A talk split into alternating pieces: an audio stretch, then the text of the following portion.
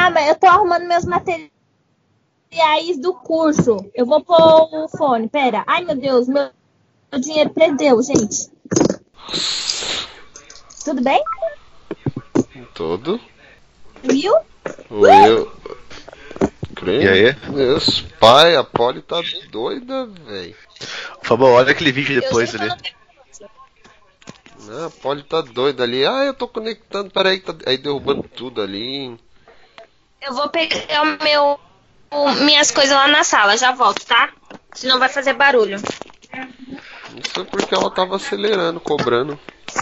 Eu Mano, tava acelerando, posso pegar minhas coisas? calma, só fiz um comentário. Ai, ai. E aí, Will? E aí? Sobrevive, sobreviveu?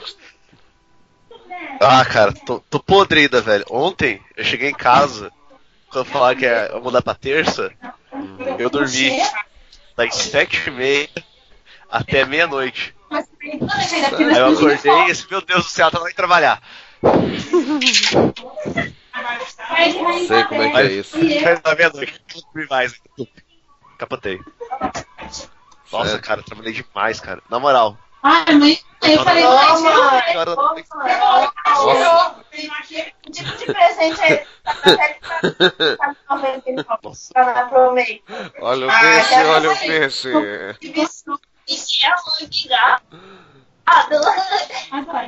Só que ela poderia colocar pelo menos no silencioso, né? Mas não. Ia falar que eu não não. A gente tem que todo Deixa ela escutar aí. A gente tem que ouvir todo o Aue ali. Ô, depois de vídeo que eu mandei ali no, no coisa. Uhum, Acho que você vai curtir pra ver. caramba. Vocês comprar uma. Eu vou ver depois. É um, A minha, a Você- minha preta eu jogando no lixo, porque ela já descamou toda. Você quer tirar do seu celular? Olha, Não, meu celular já descarregou. Ah, é a, Pa- a Pamela, irmã da Polly, que tá falando. E a outra é a. É a Carol. Eita! O pessoal tá, tá escutando vocês tudo. Eu não sei tirar mais essa porra. Eita, quem tá ouvindo a gente? Gente Ah. falando mal do Carlos. é a Carol. É o Fábio. Falei, Oi, a Carol. pai! É, Vai E aí? falando aí que eu não consigo. Nossa. Quem é? é o pai. E aí? Oi, gente, eu sou a Oi, pai. Pamela.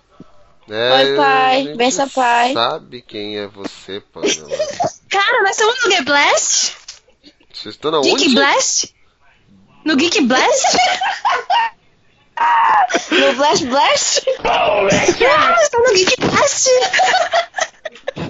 tá sendo Mano, Gravado isso? Você tá vendo? Você tá vendo, né, Will? Nossa, eles viram a gente falando coisa. Não, a Geek gente. Blast. A Nossa, eu tô gente. falando com o Smith. Oi, A, Will. a, gente, do Will? a gente não viu, a gente Caraca, o Will ouviu. Smith aqui. É o Will Smith. É, Will Smith. Luiz Smith.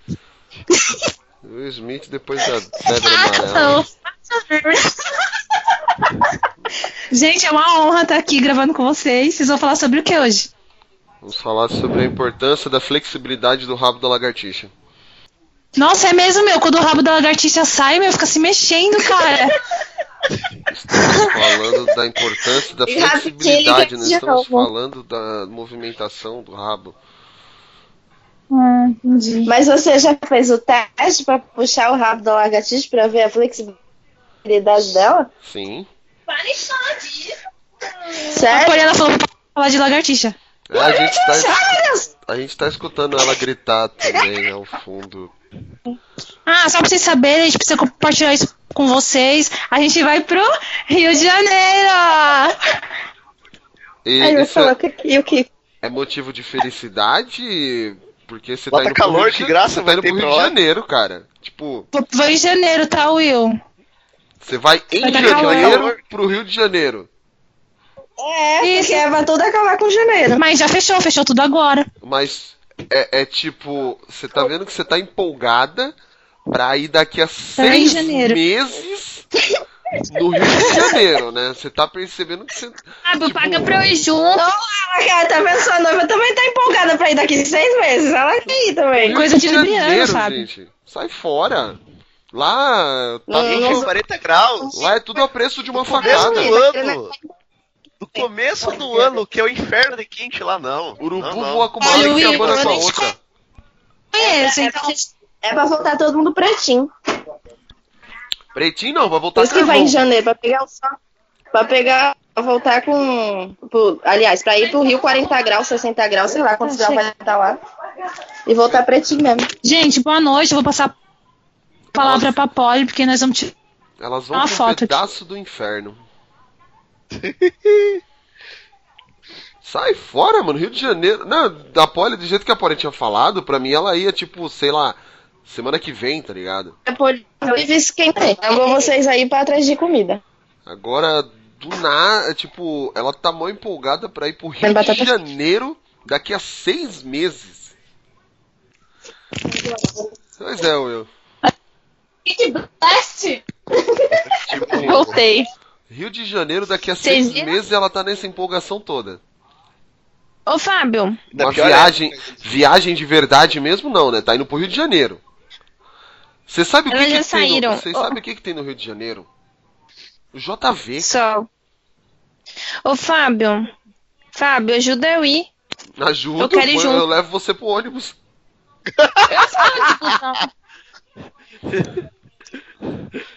Você quer ir pro Rio de Janeiro? E essa viagem da. Na verdade, eu queria ir pra ir com as minhas irmãs. Vai? Quanto que é? 10 real? Ah, não, pelo amor de Deus, já não pode. É pra, é pra comemorar os 20 anos de friendship, de amigas e rivais, de eu perturbando, de, Friendship. de a Poli gritando, a Poli chorando, se mordendo, a Pamela rindo Friendship. e voltando todo mundo pretinho. Do... Friendship, ele falou. É. Tipo de amigo É. que rivais. Não é uma novela isso? É. Friendship. A gente era os Eu personagens. falei por friendship. Não falei, não? Amiga. A gente era.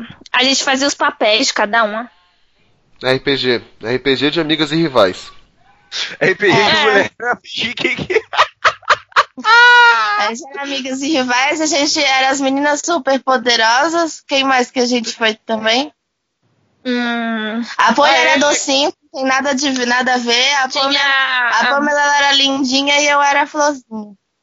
Tinha. Eu era o contrário, a Pamela era docinho, eu era lindinha. Uhum. Eu tinha um brinco. É, eu Ah, também não vamos sabia dessas coisas Tchau, não. Will. Aí, tá vendo? Não sei quantos anos de relacionamento. Você não conhece muito bem ela, não. Na verdade, Não, eu- eu eu poderia passar o resto velho. sem saber disso aí. Tá bom, tchau. Tchau, beijo. Ó, Elas pagaram 500 na passagem, mas a passagem é do jeito. 500 Eu- pau vai pro Rio de Janeiro. Foi isso. Então, eu vou de busão, tchau. Beijo. Beijo. Eu, eu vou de busão. Nossa, mas tipo, é mais caro do que eu daqui pro Rio? Mano, Ah, não, disfarça, gente. Não, elas pagaram 250. caralho. 500 foi as duas Volta. juntas. 500 pau pra ir pro Rio de Janeiro, tipo... Pro Rio de Janeiro, Não. entendeu? Que vai chegar lá, vai ter carioca. 350 ida ida e volta? Não, 500 foi as duas juntas, ida e volta. Ah, não, daí dá pra pensar. Mas mesmo assim, é a pior época do ano. Em janeiro, elas querem ir por causa do sol e. Por causa do pior sol, meu, do se você for no Rio de Janeiro agora, 11 horas da noite, você vai achar sol lá. Em resumo, Fábio, eu quero ir com elas. Tá bom, vai. Compra a passagem, a gente vai, eu te pago, não tem problema. Obrigado. Tô comendo batata. Pago, hein? Que homem. Mão da porra é meu, tira o olho. Meu Rio de Janeiro continua lindo. Rio de Janeiro é um cenário, gente. É um cenário. Eu vou conhecer o Museu do Amanhã, eu tô mais interessada com isso. Mas você vai quando? Amanhã, né? Não, se é em janeiro. Aí já não é amanhã, já é o museu daqui a seis meses. Ó, nessa então, Polly não vai mais pro Rio ou vai? Não, eu vou, só não vou comprar agora. Tá, então vamos à La Playa. Oh, oh, oh. E a Pama vai pagar metade do meu hotel. Perfeito. Eu ganhei uma jaqueta dela. Eu espero que ela tenha comprado alguma coisa pra mim. Ele falou que espera que você tenha comprado algo pra ele. Eu ainda não comprei, porque eu não sei ainda que Ela ainda não comprou porque não sabe o que vai comprar, mas vai comprar. Quero algo caro. Eu só sei que. Você, por que que eu- Você viu, né? Um vai pagar metade do hotel, o outro vai pagar as passagens. Eu tô bem da vida. Quero algo caro porque meu aniversário já passou e ela não me deu. Ela deu presente pra você e não pra mim no meu aniversário. Então Ela falou que não escolheu e ela já tinha perguntado pra mim o que não, você, não, que você não, gosta. Não, não, não, isso pra mim não é desculpa. Isso pra mim é desculpa esfarrapada. Então vamos começar. Então vamos nessa. Está entrando no ar o Papo Blast, uma explosão de bom humor.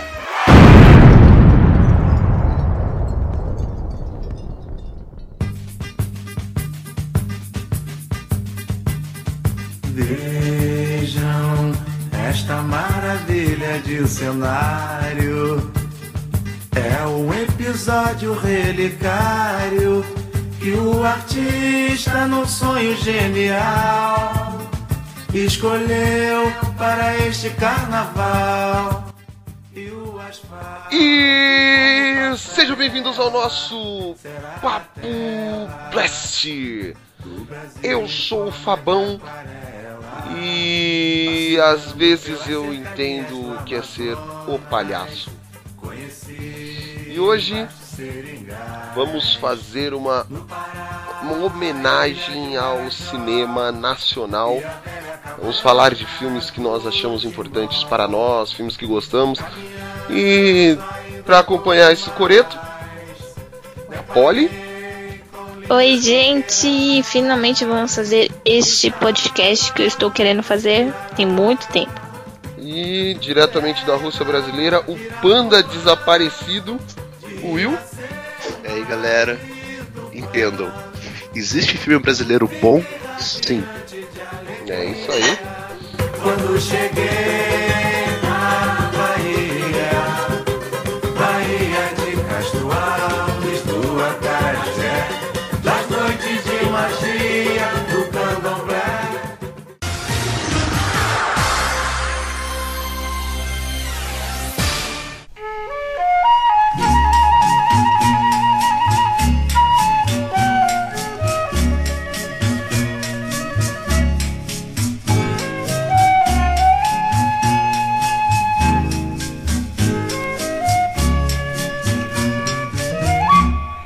A dor da saudade. É Pra começar, A gente, cada um vai fazer o. Cada um vai falar um filme, né? Pra, com- a gente vai dissertar sobre. Assim que acabar a bagunça aí. E. Ai, não tem muito o que fazer. Tô brincando. Toma, fecha a porta, por favor. Bom, eu para começar eu vou falar o, o que talvez, o que talvez não, que é o meu filme nacional preferido. Que assim, tô- eu posso assistir esse filme 300 vezes que eu vou adorar a, a- a qualidade, a inocência, o, o humor requintado que esse filme traz, que é o Tapete Vermelho. O Tapete Vermelho, ele é, se eu não me engano, de 2006, Quem é que não 2007, eu vou confirmar aqui. Esse eu não conheço. Tapete Vermelho, você não conhece? O Fábio que me apresentou, é muito bom. Tapete Vermelho é de 2006. Ele traz a história de do Neco, que é o, o- interpretado pelo Matheus Nastergaile, que ele tem uma tradição da família que não, o nome, desculpa, o nome dele não é Neco, é Quinzinho. Neco é o filho dele. Ele tem, é, tem uma tradição na família que é assistir o filme do Mazarop no cinema.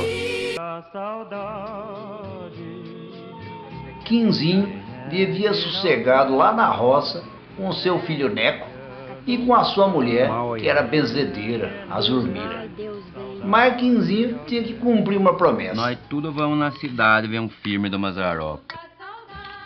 Você vai gostar, como eu gostei quando eu era menino, o pai levava eu pra ver os filmes é lá na cidade. E lá se foram os três, mais o burro Policarpo. Olha só, um burro puxar no outro. Tapete Vermelho. Você vai se divertir a valer num filme em que acontece o possível e o impossível. Mazarope? Meu primo Mazarope?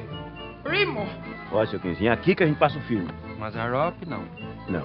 Mas é bom pra você ver a luta da gente, né? É Mazarop mesmo, não. Não, não. Matheus Natiergali. Gorete Milagres. Vinícius Miranda. Participações especiais: Rosi Campos, Jackson Antunes, Paulo Betti, Ailton Graça, Paulo Goulart, Cássia Kiss, Cacá José. Você sabe de onde que fica o cinema? Tem cinema aqui não, moço. Tinha um, virou igreja evangélica. De onde que eu vou arrumar de ver um filme dele? São Benedito. Até parecia um combate germânico. Muita música e alegria. Você vai se emocionar num filme inesquecível. Tapete Vermelho. Esse você não pode perder. Vou querer ver ser firme, nem cavaca tuta. Caipira, pira, fora nossa Senhora de Aparecida. Trai ele de volta. Tapete Vermelho. Tapete Vermelho? Hum, bosta de cabra. Só que, assim, ele é um. Ele é um Jeca. O Jeca é um cara totalmente do interiorzão. E ele, desde, desde que o filho dele era pequeno, ele conta histórias dos filmes do Mazarop pro filho. E traz toda aquela.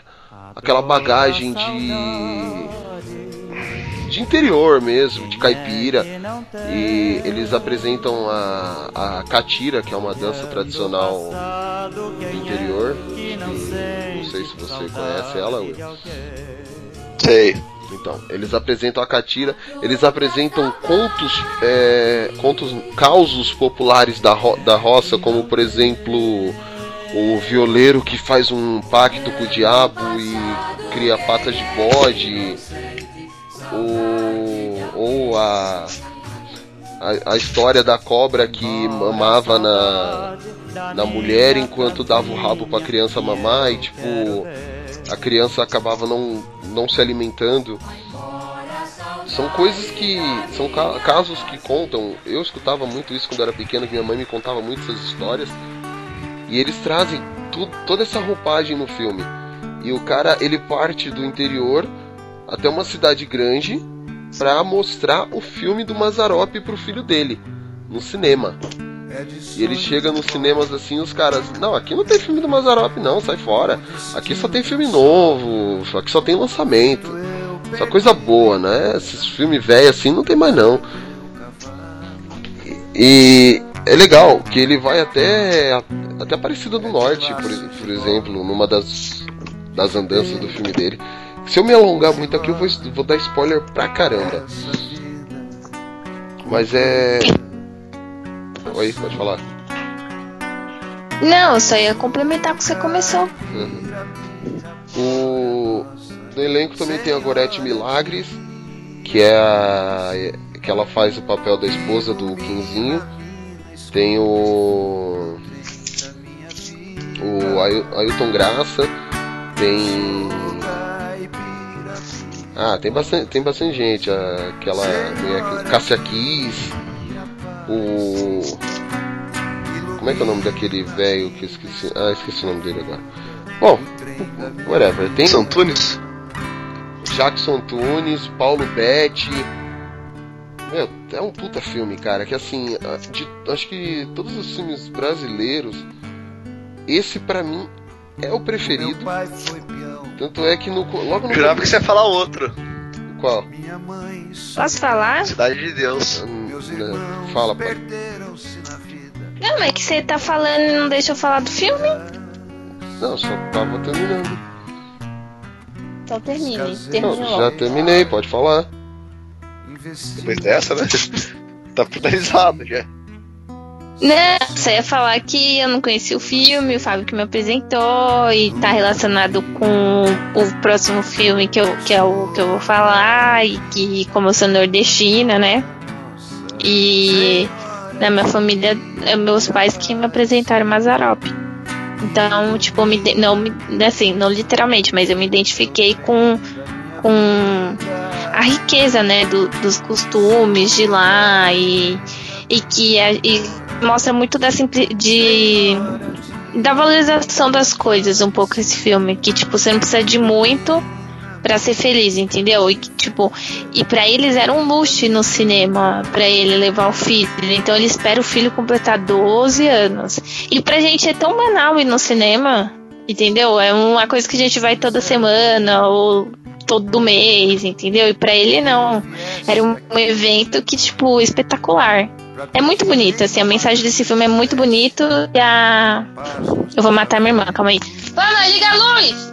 Oh, man!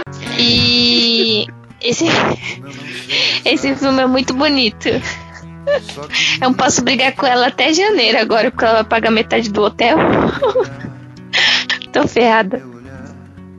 Eu falei já. A dor da saudade. É. E realmente, assim, acho que o, a qualidade é um filme que não estreou no circuito de grandes filmes assim. E como a Polly disse, ele, como eu já tinha falado, ele traz a simplicidade toda na alma. É um filme que não. Quer ver? ó, até ver os, eu quero até ver os números dele que é um filme que não tem tanta não teve tanta divulgação eu acabei conhecendo por acaso num DVD que eu comprei na loja que eu sou um cara que só compra DVD original É, não, não achei os números dele aqui Com certeza. não mas eu tenho esse DVD original ralei pra achar mas eu comprei porque é um filme que realmente vale muito a pena. Informações técnicas aqui, origem Brasil, como é que não tem. Eu vou procurar depois os números dele. Mas, assim, Will, se você puder assistir, tiver oportunidade, assista. É com o Matheus Narcegalho o- Assista. no papel principal. Que tapete vermelho. Cara, esse é tipo. Esse come- Pode falar. Esse comentou uma parada aí que é bem verdade, né? É. ah, já que a gente vai falar sobre o cinema nacional, a gente tem que comentar isso, já de cara já. O, o cinema nacional é queimado pelo fato de os filmes que vão pra circuito comercial não são os filmes bons no Brasil. São, são o- a grande maioria aqueles filmes da. Ah, vamos citar nomes que se dane também. É, são da, da Globo Filmes. Só Globo Filmes, pra falar a verdade, né? Porque quando sai um filme bom aí, é- é- tem que ser totalmente independente pra conseguir um espaço. Então, eu sempre esses- falo esse termo, o Globo Filmes, Will, só que eu percebi que não, que assim, isso é um pouco pejorativo, porque alguns filmes s- tem o Globo Filmes e é muito bom, entendeu? Ah, não, sim, então, mas assim, porque a eu- grande maioria- a gente fala no, no outro sentido, eu, eu entendi, mas assim, quando a gente, eu, se você for perceber, o filme que eu for falar depois é da Globo Filmes, e é um filme muito bom, entendeu? Tá, então vamos falar assim, é que então, é, 70% dos filmes que vão pra cinema comercial produzidos pela Globo Filmes, que é uma, acho que se não for, acho que é a maior produtora de filmes brasileiros que tem, por causa que é da Globo, né? Do- da Fundação Roberto Marinho e tudo mais. É, são aqueles filmes de comédias que não são bons, pra falar a verdade, comparado ao que o Brasil tem a oferecer mesmo. Porque se a gente for pegar pra ver aí, é, os últimos lançamentos nacionais, deixa eu até pesquisar aqui. Ó, pra você ter uma ideia, o, esse filme Tapete Vermelho, ele ele foi adiado por nove meses só para que o Matheus Nestergalli estivesse disponível para fazer o filme. Porque nessa época ele estava trabalhando na novela da Cor do Pecado. E as filmagens, elas foram fe... o filme ele é tão simples que as filmagens foram feitas em seis semanas, entre setembro e outubro de 2004. com locações na cidade de Santo Antônio do Pinhal, Caçapava, Taubaté, Aparecida, Lagoinha, Roseira e São Paulo. Ô louco. É porque assim, o filme ele tem o, o quê do nordestino, mas não foi do gravado. É, é, isso aí. É como se fosse o nordestino na cidade grande.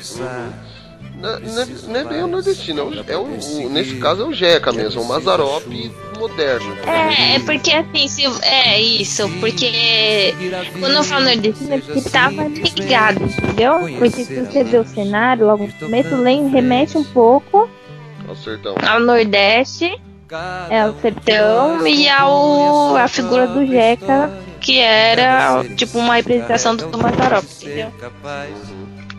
Gente, queimei minha língua. Né? Queimei minha língua, falei mesmo agora, porque eu tô vendo o calendário desse ano aqui. Esse ano até que tem uns filmes bem interessantes brasileiros que vão estrear no, Vai no ser cinema. citados no final.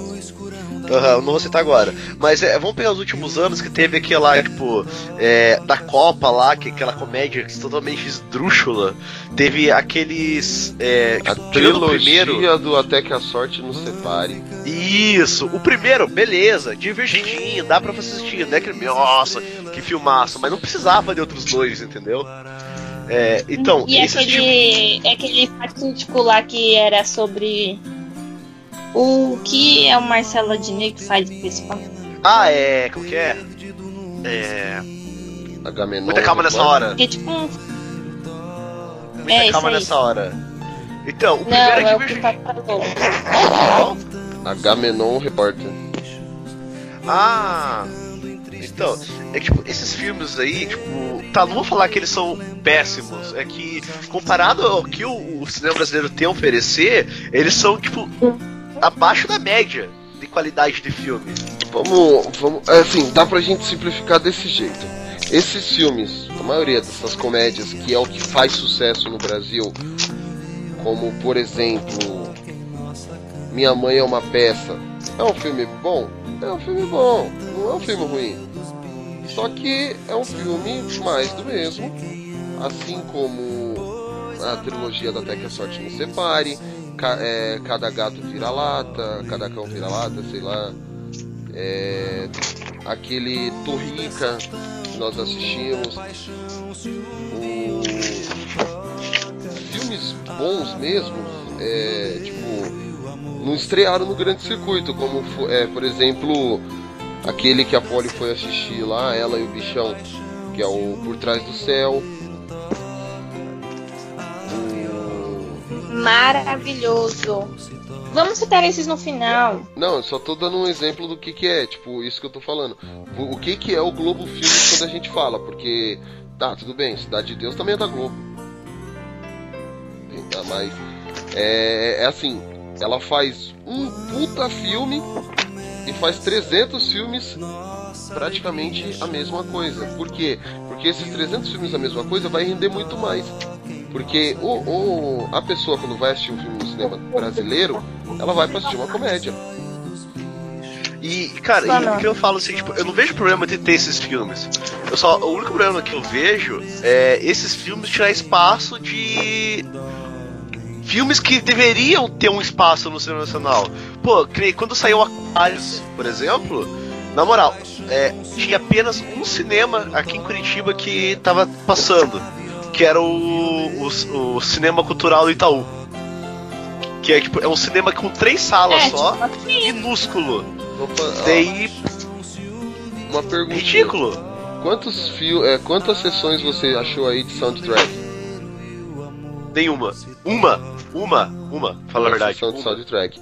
É um filme É. que tem Seu Jorge, Celton Mello e um ator britânico. E o filme não estreou, não é pro grande massa, não tem jeito. Ah, os filmes bons brasileiros não são filmes de massa. E o pior de tudo é que as sessões que tem desse filme são horários que não correspondem ao, ao meu lazer, entendeu? Uhum. Não, teve um que eu. Qual é um filme que eu fui assistir? Eu tô me mexendo porque eu tô, tenho que guardar minhas coisas. Ah, é, a gente percebeu. É. Ah, foi, foi um filme que o Fábio foi. Nem tá achando muito. Foi um filme. Qual filme que você foi que eu queria ver? Ah, e nem tem mais sessão em Curitiba, Ah, acabei de o ver. rastro. O rastro. Eu sei que não é um filme no- nossa tão cabeça assim, mas é um filme que pode que pode mudar o, o, o estilo de filme no Brasil. E só tinha uma sessão que era às 5 da tarde. Que era 5 da tarde no Belas Artes. Só que, meu, 5 da tarde eu tô trabalhando. E não tinha outro horário. É um filme de qualidade norte-americana produzido no Brasil. Esse O Rastro.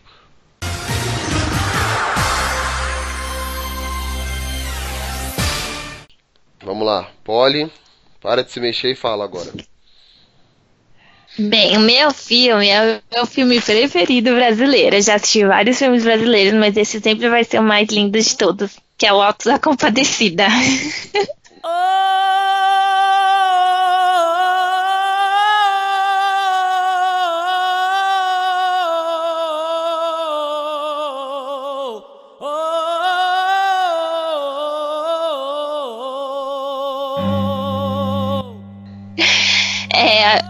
que a maioria já assistiu, né? Que tá escutando a gente. É um livro, é um filme que é uma adaptação da obra de Ariano Suassuna. E a Globo E Filme. ele conta. Sim, por isso que eu tava, citei antes.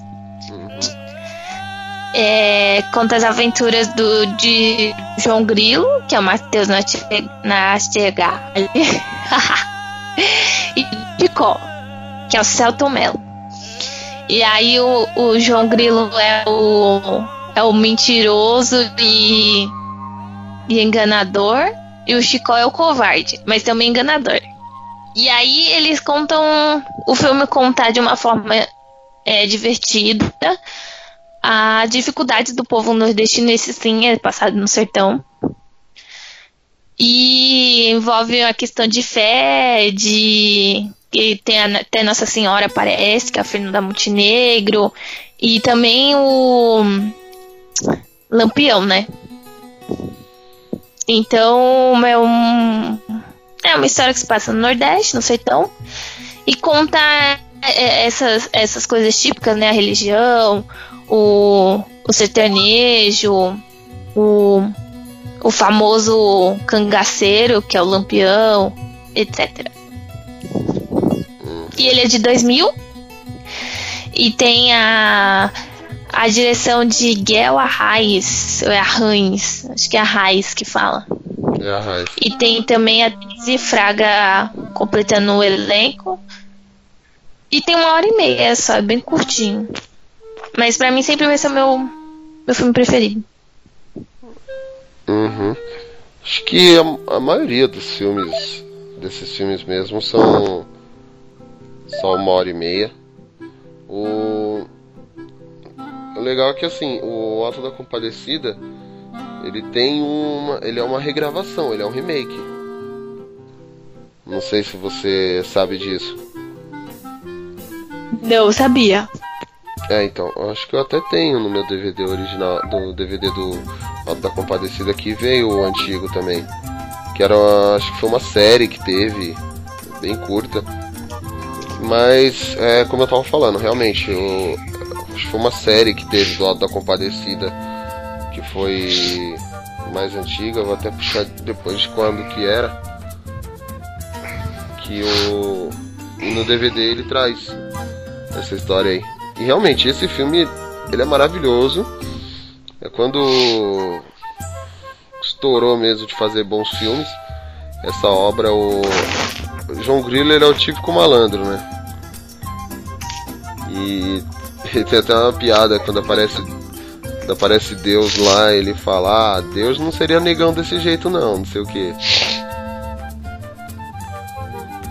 E você, Will, Alto da Compadecida, o que, que você acha? O Alto da Compadecida acho que foi o primeiro filme brasileiro que eu lembro de ter assistido que. ah, Como falar que foi assistir algo diferente, sabe?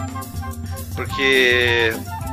O filme bom pra caralho, né, cara? Que esse filme é, é fenomenal, de verdade.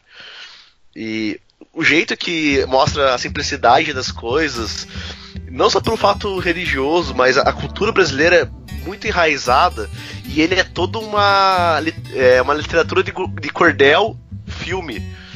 É, quem não sabe o que é, é, leitura de cordel, é um, no Nordeste. Literatura de cordel, no caso. A, a, a deve ter visto bastante isso daí. Mas lá no Nordeste, o pessoal, né, nas feiras livres, eles vendem uns livrinhos que ficam pendurados como se fosse num varal, que é o cordel. Aí eles fa- falam que é literatura de cordel, que eles fazem praticamente todo o manual trabalho e ficam e vendem aqueles livrinhos pendurados lá. Você chega lá, tira do grampo, compra e tal. E são histórias bem brasileiras, assim, bem regionais. É, é, um, é uma enraizada na cultura brasileira mesmo. E o jeito que é feito o filme é uma literatura de cordel pura. E é lindo, lindo, lindo. E ao mesmo tempo que você vê que é uma obra cinematográfica, você vê que ela tem muita. uma parte muito teatral. Principalmente na parte do julgamento no, dos céus. É como se fosse um cenário de teatro montado. E eles não tentam esconder isso. Você vê que é realmente como se fosse você estivesse num, num palco assistindo aquilo. Que é, é- é muito palpável, digamos assim. É, é muito bom. Pra pessoa ter uma ideia o que que é uma literatura de cordel, só pra pegar esse gancho, é... pega o- as músicas do Caju e Castanha, praticamente. É... Porque a a literatura de cordel ela se destaca justamente porque ela é escrita de forma ritmada e às vezes varia as estrofes em 10, 8 ou 6 versos. E ele é sempre contado uma história em forma de, poe- de poesia. Isso é uma literatura de cordel. E. Mano, esse foi justamente o que me fez gostar de novo de ver filme nacional. Foi o Alto da Compadecida. Eu já tinha me emocionado com o Central do Brasil. Que foi antes, foi antes, acho que foi Central do Brasil, acho que foi de 99 não lembro agora. Eu já tinha me emocionado com esse filme, achado muito bom. Aí veio. Veio esse. A. Sei quem está falando agora, que eu esqueci o nome. Voltou. O Alto da Compadecida. E. É justamente como vocês falaram, ele pega os elementos básicos do Nordeste, assim, brasileiro, e, e joga assim na, na frente dá certo. É, apesar disso, como a gente falou no começo de Globo Filmes, tudo, ele é um Globo Filme que deu muito certo, que e é uma comédia. Só que é uma, é uma coisa bem feita, bem escrita, bem produzida. É uma comédia Vortex. inteligente, né? Exato. Não é aquela comédia que você assiste tipo, pô, esse pastelão. Meu pai tá perguntando se a gente não tem o que fazer. A gente tá fazendo. É, Polly, mais alguma coisa pra falar do seu filme? Não, só tenho que comprar o livro. Ai.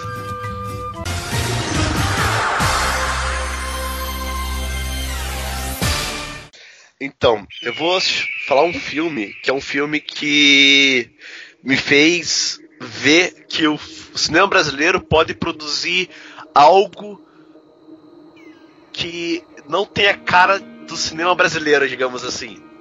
Que- Já sei qual é.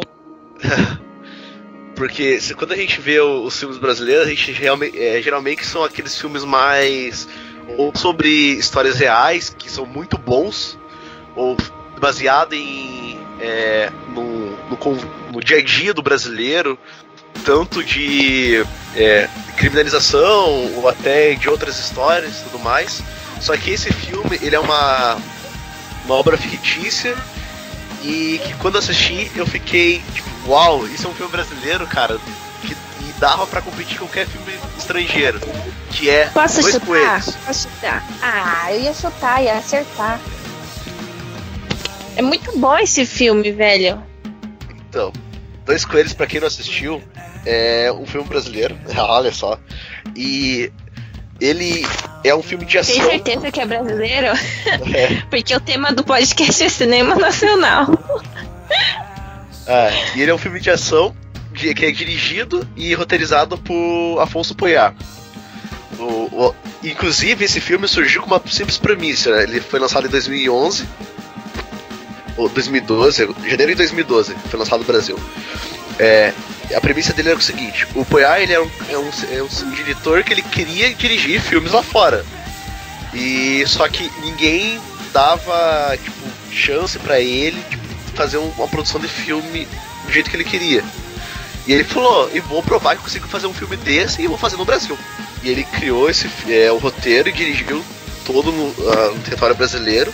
E quando você assiste, e ele é cheio de é, técnicas que se lembram muito um filme de ação americano. Inclusive tem muita inspiração em Zack Snyder esse filme. Pra quem assistiu Sucker Punch, vai achar bastante nuances entre as duas obras assim de inspiração. E Matrix também, né? Matrix também e tal. Tem um quê de Matrix? É, é muito bom, sério. É que não dá. A história é bem simples. É a história de um cara que ele é. Ele, ele carrega consigo um acidente que ele causou. E ele é, planeja fazer a sua redenção. Mas tem que assistir porque é muito bom e o filme tem plot twist e, e você fica impressionado com o que vai acontecendo e tem umas cenas. é, hoje tá datado já, mas quando saiu, tipo, você fala, nossa cara, os caras fizeram essa, essa computação. é, essa computação gráfica, tipo, no território brasileiro e, e é muito bom mesmo. No elenco tem o Caco Ciocra, que é um puta ator, tem a Alessandra Negrini, que é fenomenal também. Tem o Fernando Alves Pinto. Nesse filme eu conheci o Marada Descartes, que o cara também é um puta ator fenomenal. Tem o Taíde e mais outras pessoas e gigantescas. E graças a esse filme, o Afonso Poyar dirigiu aquele Solaz com o Anthony Hopkins, que eu não assisti ainda, mas isso aqui não é muito bom. É isso que eu falo, isso eu não assisti. O- esse filme Dois Coelhos, o diretor dele é publicitário, se eu não me engano. E publicitário normalmente sempre tem acesso às mais novas tecnologias do mercado. E ele resolveu usar toda ela no filme. Tanto De é quando que, que é mesmo o filme? 2012, se não me engano. Tanto é que assim, eles usaram uma Phantom. É, é uma câmera que captura mil quadros por segundo.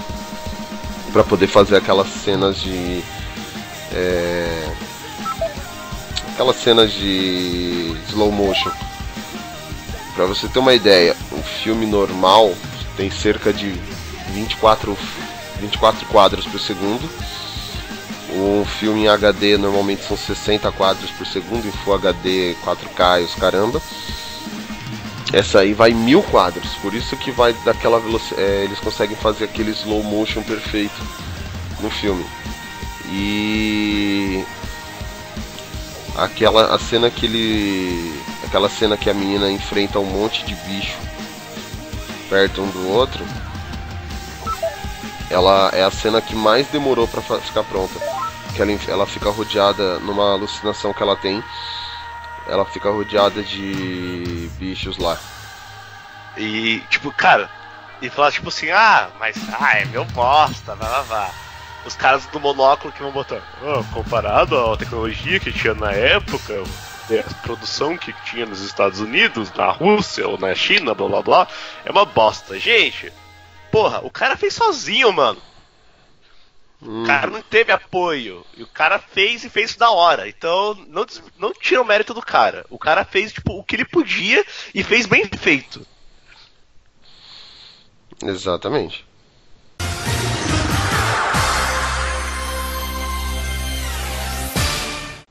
É... Agora sim eu escolho o filme. Que já, até- já até citamos o nome dele. Que na cidade de Deus, se correr o bicho pega e se ficar o bicho come. Desde moleque, eu sempre quis ser fotógrafo. Só que o destino me colocou aqui. E na cidade de Deus, A galinha fugiu! Pega a rapaz! Se correr o bicho pega, se ficar o bicho come. Naquele tempo, eu pensava que os caras do trio Ternura eram os bandidos mais perigosos do Rio de Janeiro. O que, que foi, cabelinha? É que meu coração te escolheu, moro? Tira pro.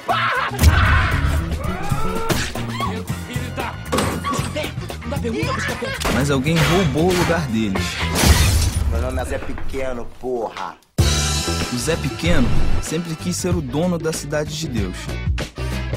Já o Bené só pensava em curtir a vida. Dei playboy, a gente vai dar um ataque lá na boca do cenoura, valeu? Preciso da namorada, Zé. Bicho tá pegando minha gente! Todo mundo quietinho! Sai, sai! Tem que formar com nós aqui, senão tu tá morto. Aí pintou uma galinha.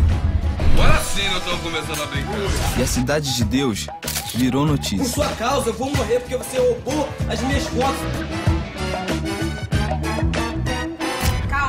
É seu nome? Como é que é teu nome? Como é que é seu nome? Fica perto. Ô, Angélica, eu tava louco pra perder a virgindade com ela. Tira uma foto nossa aí!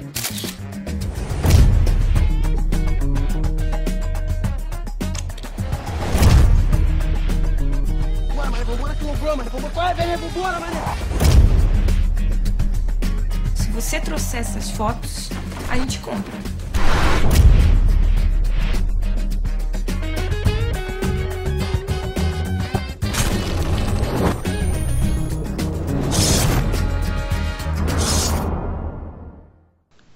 É o, o, o filme que praticamente pôs o Brasil no mapa de cinema depois do que valeu a pena assistir assim.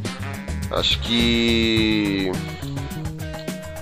quem não é quem não deve ter assistido ainda Cidade de Deus, praticamente impossível. Algum brasileiro não ter visto esse filme ainda. Quase impossível, né? Não é impossível porque sempre aparece um fenômeno nessas horas. O filme ele conta toda a trajetória da Cidade de Deus até os dias mais atuais, assim. Atuais em termos, né? Quando é dos anos 80, anos 80, 70. Acho que é, termina nos anos 80 o filme. E ele conta a história do. Da trajetória do, da boca de fumo da Cidade de Deus, todo crime. É um filme que ele, ele é tão louco, mas tão louco e tão bem feito. Ele só concorreu a quatro categorias no Oscar, incluindo o melhor diretor, que é o Fernando, Fernando Meirelles. E melhor filme, que é o, acho que é o mais importante. Exato. E pra quem. E só pra, só pra exemplificar, o Fernando Meirelles é arquiteto formado. Ele não era é, cinegrafista, não fez nada relacionado a essa área. Ele se especializou depois. E, e- o que acontece? Para o pessoal entender, é, um, um- na academia, é, um filme brasileiro não, não pode ser in- indicado como melhor filme, porque ele se encaixa na categoria de melhor filme estrangeiro. Mas o, o que aconteceu? O Brasil não quis indicar o Cidade de Deus na época para concorrer como melhor filme. Que Fernando Meirelles fez? Pegou o dinheirinho dele. Quer saber uma coisa? Eu vou botar esse filme nos Estados Unidos e vou fazer esse filme ser indicado. Foi para os Estados Unidos. Ele conseguiu com o dinheiro dele fazer a exibição em um cinema só do filme. Ou seja, ele fez estrear em circuito americano, né? Ou seja, no circuito nacional americano. E o filme fez sucesso e começou a se expandir. E lá dentro dos Estados Unidos que ele ganhou indicação como o melhor filme, como melhor diretor e melhor fotografia e edição. Não lembro o quarto agora. Deixa eu confirmar aqui, eu também não lembro. Sei que foi melhor, melhor. Acho que foi a melhor edição, sim, porque a edição daquele filme também é sensacional. Cidade de Deus, filme. Eu fui ver bem depois. Segundo Acho que eu fui ver com o Fábio, né? Acho que foi com você que eu vi. Melhor edição. Não, melhor diretor, melhor roteiro adaptado e melhor di- edição e melhor fotografia. Hum, cadê? Prêmios e indicações. É isso mesmo, melhor diretor, melhor edição, melhor Não foi melhor filme, não. Melhor Não foi filme. melhor filme, eu confundi. Melhor filme, ele foi em outra premiação. É. Foi me- por isso que eu achei estranho. Foi melhor é, no Oscar foi melhor diretor, foi melhor roteiro adaptado, melhor edição, melhor fotografia. Melhor filme ele ganhou no Grande Prêmio Brasileiro de Cinema. E aí ele ganhou melhor filme, melhor diretor, melhor roteiro adaptado, melhor fotografia, melhor som e melhor montagem. Filmaço, filmaço, gente, filmaço. Eu, eu Você aplaudir de pé. Foi o segundo filme que eu vi no cinema. Tipo, Brasileiro ou filme, filme? Não, segundo filme que eu vi na vida mesmo. Eu tinha 16 anos quando estreou Cidade de Deus. E você podia entrar pra casa? Ah, foi com a escola. Aí foi o professor, foi com o professor, aí, o professor, aí eu podia entrar porque eu tinha 16. O filme, a classificação dele, se eu não me engano, é 16. Então, eu meio que podia, podia entrar tranquilo. Eu não lembro. E o engraçado é que esse filme é o filme que muita gente assistiu pelo motivo errado, né? Uhum. Sempre, igual o Tropa de Elite. Tipo, todo mundo pensou, nossa, um filme de, de, de bandido, de tráfico, o pessoal falando palavrão, peito aparecendo e matando. E não aparece peito. esse filme. Ah não, mas é, pode falar, tá ligado? Não, foi outro filme triste. Aí Sem mundo... Eu, inclusive, a primeira vez que assisti o filme foi por causa disso, depois que eu fui entender como esse filme é importante pra história do cinema mundial, né, cara? Não é só no Brasil, não. Tipo, esse filme é estudado, tipo, em várias universidades e tudo mais. É o. aquele negócio. É que nem o. Eu tava falando pra Polly de Sense8. Eu falo desse filme. Eu tenho dó do editor. Nunca vai fazer um filme tão foda de volta. Não, eu tenho dó da pessoa que tá editando esse filme. Ah, pra conseguir fazer tão bem feita a, a sequência? É que nem Aquela sequência no começo do filme, cara, vai girando a câmera assim, nossa, é muito foda! Ah, que filmaço! Exato, esse dá dó da pessoa que tava editando isso aí, coitado desse cara. Ele tem que ganhar muito bem, porque, meu. Puta trampo, cara. Eu fico- imaginando o cara assim, não, não tá perfeito, cara. Tenho certeza que o cara ficou, não, não tá perfeito e refaz, não, não tá perfeito e refaz, e refaz, e refaz, e refaz, e refaz. Aí ele consegue fazer, ele mostra, vem cá, vem cá, vem cá, veja, cara. Puta que pariu, cara, olha só que obra de arte. Puta que pariu. É muito bom esse filme, sério, é muito bom. Controles. Mas é mesmo. E tem. Eu, hein?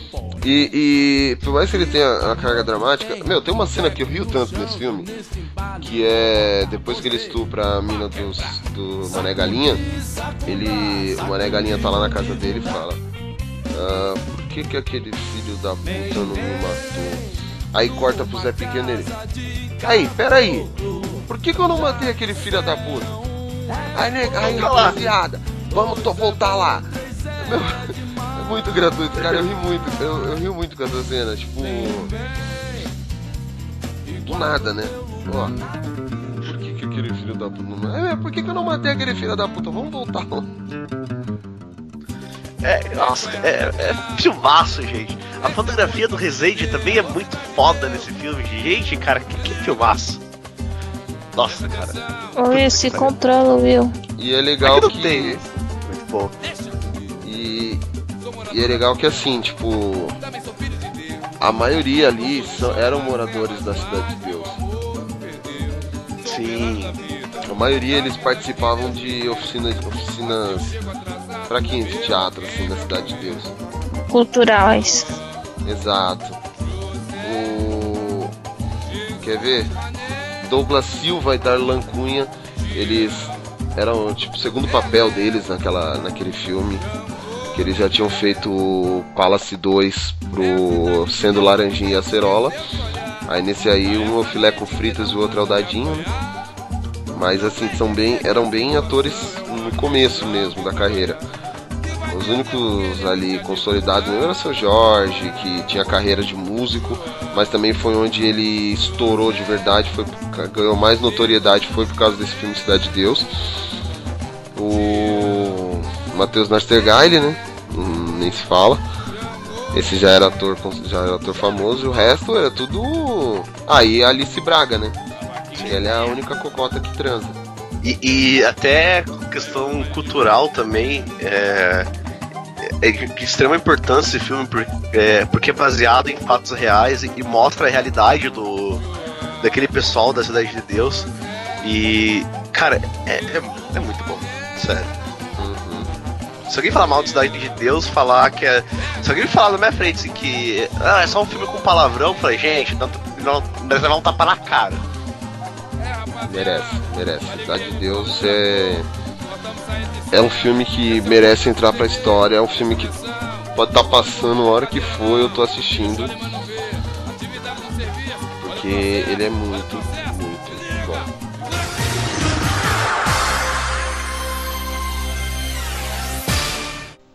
Bem, meu próximo filme. Quem me apresentou foi uma amiga. Ai, deu cãibra no meu pé. É, foi uma amiga minha, a Jana. E eu apresentei. Acho que foi eu que falei, eu apresentei pro Fábio, que é o Estômago. Ele é um filme de 2008, com a direção de Marco Jorge. E no elenco principal, João Miguel, a Fabiola Nascimento e o, o Babu Santana. Ah, e o Carlo, Carlo Briani. É, conta a história de, de Raimundo Nonato, que é um cara que foi pra cidade grande com a intenção de mudar de vida. Chegou sem era nem beira. Ele acaba trabalhando num bar, ele cozinha muito bem. Depois ele começa a se aventurar num restaurante italiano. E só que ele tá é, a história ele já tá preso. Então o filme vai mesclando, vai contando a história. é, tem dois tempos, né? Tipo atu- o atual que é ele na prisão e ele contando a história, vai intercalando cenas de como que ele chegou na prisão. E o final desse filme é sensacional. Esse filme é muito bom. E ele é um pouco maior que os outros, ele tem quase duas horas, tem uma hora e 53 minutos. E esse filme é sensacional, é sensacional. Eu, Um dos meus filmes preferidos. eu não terminei de assistir esse filme ainda. Então você não sabe o final sensacional. É, então, eu tô falando. Eu não terminei de assistir esse filme ainda. Eu não sei o final sensacional dele. Mas pelo pouco que eu vi, realmente é um. É um puta filme, acho que muito bom, sim. Só que eu não tenho muito o que falar porque eu dormi na metade dele. Mas é bom sim, é, é o pouco que eu vi eu gostei. E ele dormiu, né? Então. Como eu disse, o pouco que eu vi eu gostei. E você, Uri? Estômago é um filme que tem um dos meus atores favoritos brasileiros, que é o João Miguel. Inclusive agora ele tá na Netflix aí. E esse é um dos filmes que eu fui assistir bem depois que, eu, que saiu o filme. Porque era é, um dos famosos filmes que você não conhece pela, pela boca do povo, né? Você, você encontra depois que você começa a Você conhece pelo pesquisar. estômago, né? Você começa a pesquisar sobre o cinema brasileiro. E, cara, é. Aqueles filmes que, se você quer conhecer o cinema nacional, é um que você tem que assistir, porque vale muito a pena. E é fenomenal. É outro filme que se fala assim, nossa, o cinema brasileiro tem filme bom. É mais um pra você botar na lista.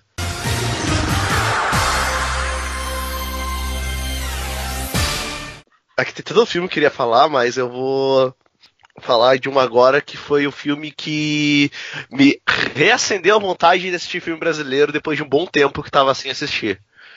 Foi um filme que foi lançado em 2015 e um filme que foi indicado a várias premiações e ganhou várias premiações no mundo.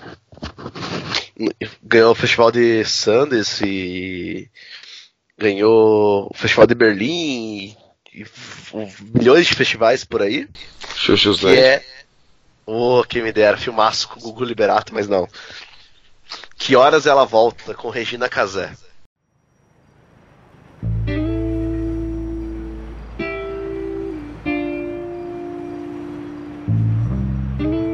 Val? Sim. Pode Pode tirar, por favor. Tô indo.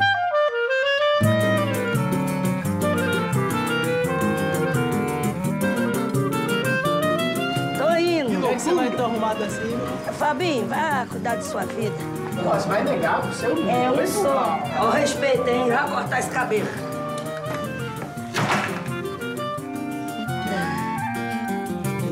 Tava, Jéssica, minha filha, tá querendo vir pra São Paulo pra ficar comigo. Tem quanto tempo que cê- vocês não se veem? Tá mais de 10 anos. É claro que pode. Imagina, meu amor, você, poxa, você é praticamente da família, né? Val? Estão doidos pra lhe conhecer. Tá me levando pra casa dos teus patrões? Eu moro no serviço. Me acalma, me acalma. Tá me levando pra casa dos outros. Ó, a gente gosta muito da sua mãe. Sua mãe é muito importante nessa casa, então você também. Ah, é onde eu vou ficar, então? Doidos pra perder o juízo. quer ficar aqui? Pelo amor de Deus, pelo Você- amor de Deus, pelo amor de Deus. Onde é que já se viu filha de empregada sentar na mesa dos patrões? Eles não são meus patrões, não. Tu nunca nadou aqui, não? Eu vou nadar na piscina da casa dos outros.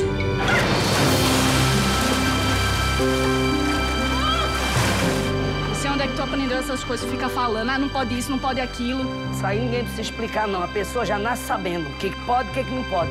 Não voltasse por quê? Vou lhe dizer uma coisa, Deus me livre, mas um dia tu vai entender direitinho tua mãe.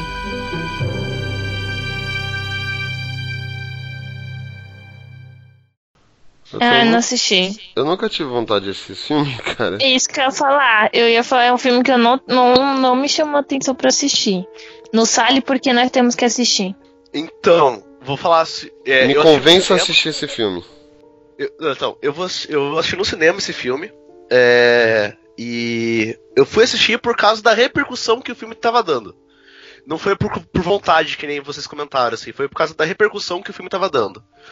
E, cara, ele é um filme tão. Ele é bem simples, só que ele é tão tocante que ele conta a história da. Da personagem da Regina Casé, que é uma nordestina, que ela se muda pra São Paulo, se não me engano. Eu não lembro se é São Paulo. é São Paulo. Ela é de Pernambuco vai pra São Paulo, a Val, e ela acaba trabalhando como babá pra conseguir juntar dinheiro pra mandar pra sua filha que ficou com a mãe dela. Com a avó, na avó da filha, no caso, né? E, e o que é impressionante desse filme, que ele retrata tanto a, a- duas visões, assim, tipo, a, a mãe ausente, que é a patroa, e a mãe postiça, que é Val, se torna pra criança que ela cuida, só que ao mesmo tempo mostra a contrapartida da mãe ausente que ela era para a filha dela que ficou lá. Por mais que ela, tipo, fez tudo isso por causa da filha. E não sei vocês, né, mas a, a minha mãe, ela sempre trabalhou como empregada doméstica e a minha tia também. E eu cresci, tipo, eu sei, tipo, essa visão, tipo, de minha mãe estar ausente de casa, porque, tipo, desde os oito anos eu ficava assim em casa pra minha mãe trabalhar fora. E isso, tipo, me tocou muito, assim, porque tipo, eu, consigo entender a Você importância se identificou. me identifiquei muito com a história. Porque ao mesmo tempo que eu entendo a, a- a importância, tipo, que minha mãe saía de casa pra trabalhar, pra conseguir ajudar no sustento da casa, é, eu também entendo, tipo, a- o sentimento de ausência que a filha dela sentia e questionava depois de tanto tempo, quando ela reencontra a mãe, e começa a contar, é, desenvolver essa história entre as duas. E, e, cara, é, é lindo, lindo, lindo, lindo. Eu chorei, ó, eu tô já quase chorando de volta aqui. Porque que mole! É, é muito bonito, você ai que bosta chorando. Bicha. Quer dizer, pô, que legal, cara. Nossa, eu entendo porque não nesse filme, mas no Por Trás do Céu eu não chorei, mas eu quase chorei porque eu me identifiquei muito com o filme. Sério, tipo, e é, é- tipo, além de ser muito bem produzido, muito bem dirigido, é, tipo, eu acho que esse- essa questão de mostrar a realidade, tipo, de muita gente que tem hoje no Brasil, de muita gente que tem uma família simples, que às vezes é, passa por esse tipo de situação. É que nem esses dias eu, o Fabão, estava antes de gravar um cast, a gente foi conversando um tempão, né, sobre tipo a, é, as infâncias que foi dura, tipo, e cada um passou por alguma necessidade, alguma dificuldade, e, e mostra isso nesse filme. Então, tipo, eu- sério, eu recomendo muito que quem não assistiu assista, porque vale muito a pena. E além de tudo, de tudo, de tudo desse filme, é a questão da. Ai, como, como posso falar? Que. É um filme literalmente brasileiro.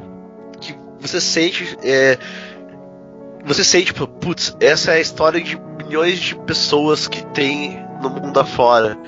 E você com- começa a enxergar, tipo, várias visões e como elas encaixam, e é muito bom, de verdade. É, eu agora vou querer assistir porque eu entendo sua dor, irmão William, irmão William. Porque minha mãe também, desde a vida inteira, trabalhou em casa de família, como a gente chama de casa de família, né? Isso. Ela trabalhou. Trabalhou pra, como doméstica, então eu sei o que, que é, tipo, você ficar esperando. Às vezes ela me arrastava pras casas, porque as mulheres não gostam, a- as famílias não gostam que fique levando o filho e tal. Vai carregar aqui, ó. Então assim, é foda, eu vou até eu me interessei agora pelo, só por causa dessa sua história que Calma! eu tô calmo. Porra, presta atenção! Tô falando com a Pamela. Eu, tô, eu tava pedindo a luz, ô sua doida. Não pra você ligar. Eu, hein? Desculpa aí que meu celular vai desligar, não tá carregando. Então, aí, aí me interessou, agora eu vou até procurar assistir assim pra onde ela foi. Que horas ela volta? Pra onde ela foi. Ai, que burro, dá zero pra ele. É, é, que horas que ela volta então, nem sei, né? Se, não sei pra- nem pra onde ela foi. É. Ah, e outra coisa que esse É, filme me eu me tirou. senti deslocada aí. Que eu não sou desse. Eu vim de uma família tradicional nordestina, então minha mãe só trabalhou depois que eu tava grande. Quer dizer, minha mãe trabalhou quando tava solteira, e quando casou, ficou cuidando dos filhos, aí minha mãe só trabalhou quando eu já tava maior, com 14, 15 anos. Então eu não tive isso daí. E outra coisa muito Não interessante. foi pobre, né? É isso que você quer dizer. Não, não, não sou. Eu achei pobre, pobre eu sou até hoje. Não, Tô é- falando. Não eu tive não a ausência da mãe igual vocês. Eu não tive isso aí. Ah, eu. Desde os meus. Minha mãe me deixava só. Cara, desde os meus 4 anos, 4, 5 anos, minha mãe tinha que trabalhar fora pra. Não, meus 3, 4 anos, que quem cuidava de mim era minha irmã. A Cláudia. E outra coisa muito bacana desse filme foi é, mostrar como a Regina Casé é uma baita atriz que, tipo. é, eu não acompanhava o trabalho dela, né? Tipo, sabia que ela fez novela e tal. Ô louco, cara. Mas, Nunca assistiu a Casa das Sete Gatinhas? não. E, e, e o pessoal julga muito a Regina Casé, né? Por causa do, do jeito dela, dela ser meio, tipo, ela- meio cafonona assim e tal. Meio? tá muito cafonona. E pelo programa do Esquenta e tal. Só que. Cara, acho que não, não existiria atriz melhor pra mostrar, tipo, a personagem dela como foi a Regina Casé. De verdade, porque é incrível. E depois que eu assisti esse filme, eu comecei a entender melhor o programa do Esquenta. Não tô falando que é um, fi um filme, não tô falando que é um programa bom, nem nada do gênero. Mas o que esse filme representa para o povo de do pessoal de comunidade, de favela, que é aquela mistura louca de culturas e de é, estilos diferentes, que é o povo mesmo, cara, é, tipo, é muito importante porque é ali que eles se identificam eles conseguem enxergar. Então, tipo, antes as pessoas vão falar, tipo, ah, programas que é uma bosta, não sei por que passa na televisão, cara. Entenda, tipo, o- a referência cultural que ocorre por causa desse programa. E às vezes é- é a importância que tem para pessoas que você é, de lugares tão específicos que ali eles falam, poxa, cara, ó, alguém como eu tá lá, entendeu? Um dia então eu posso estar lá também. E, é, vejam o tenha empatia por outras visões de, de outro público. Não fique só julgando só.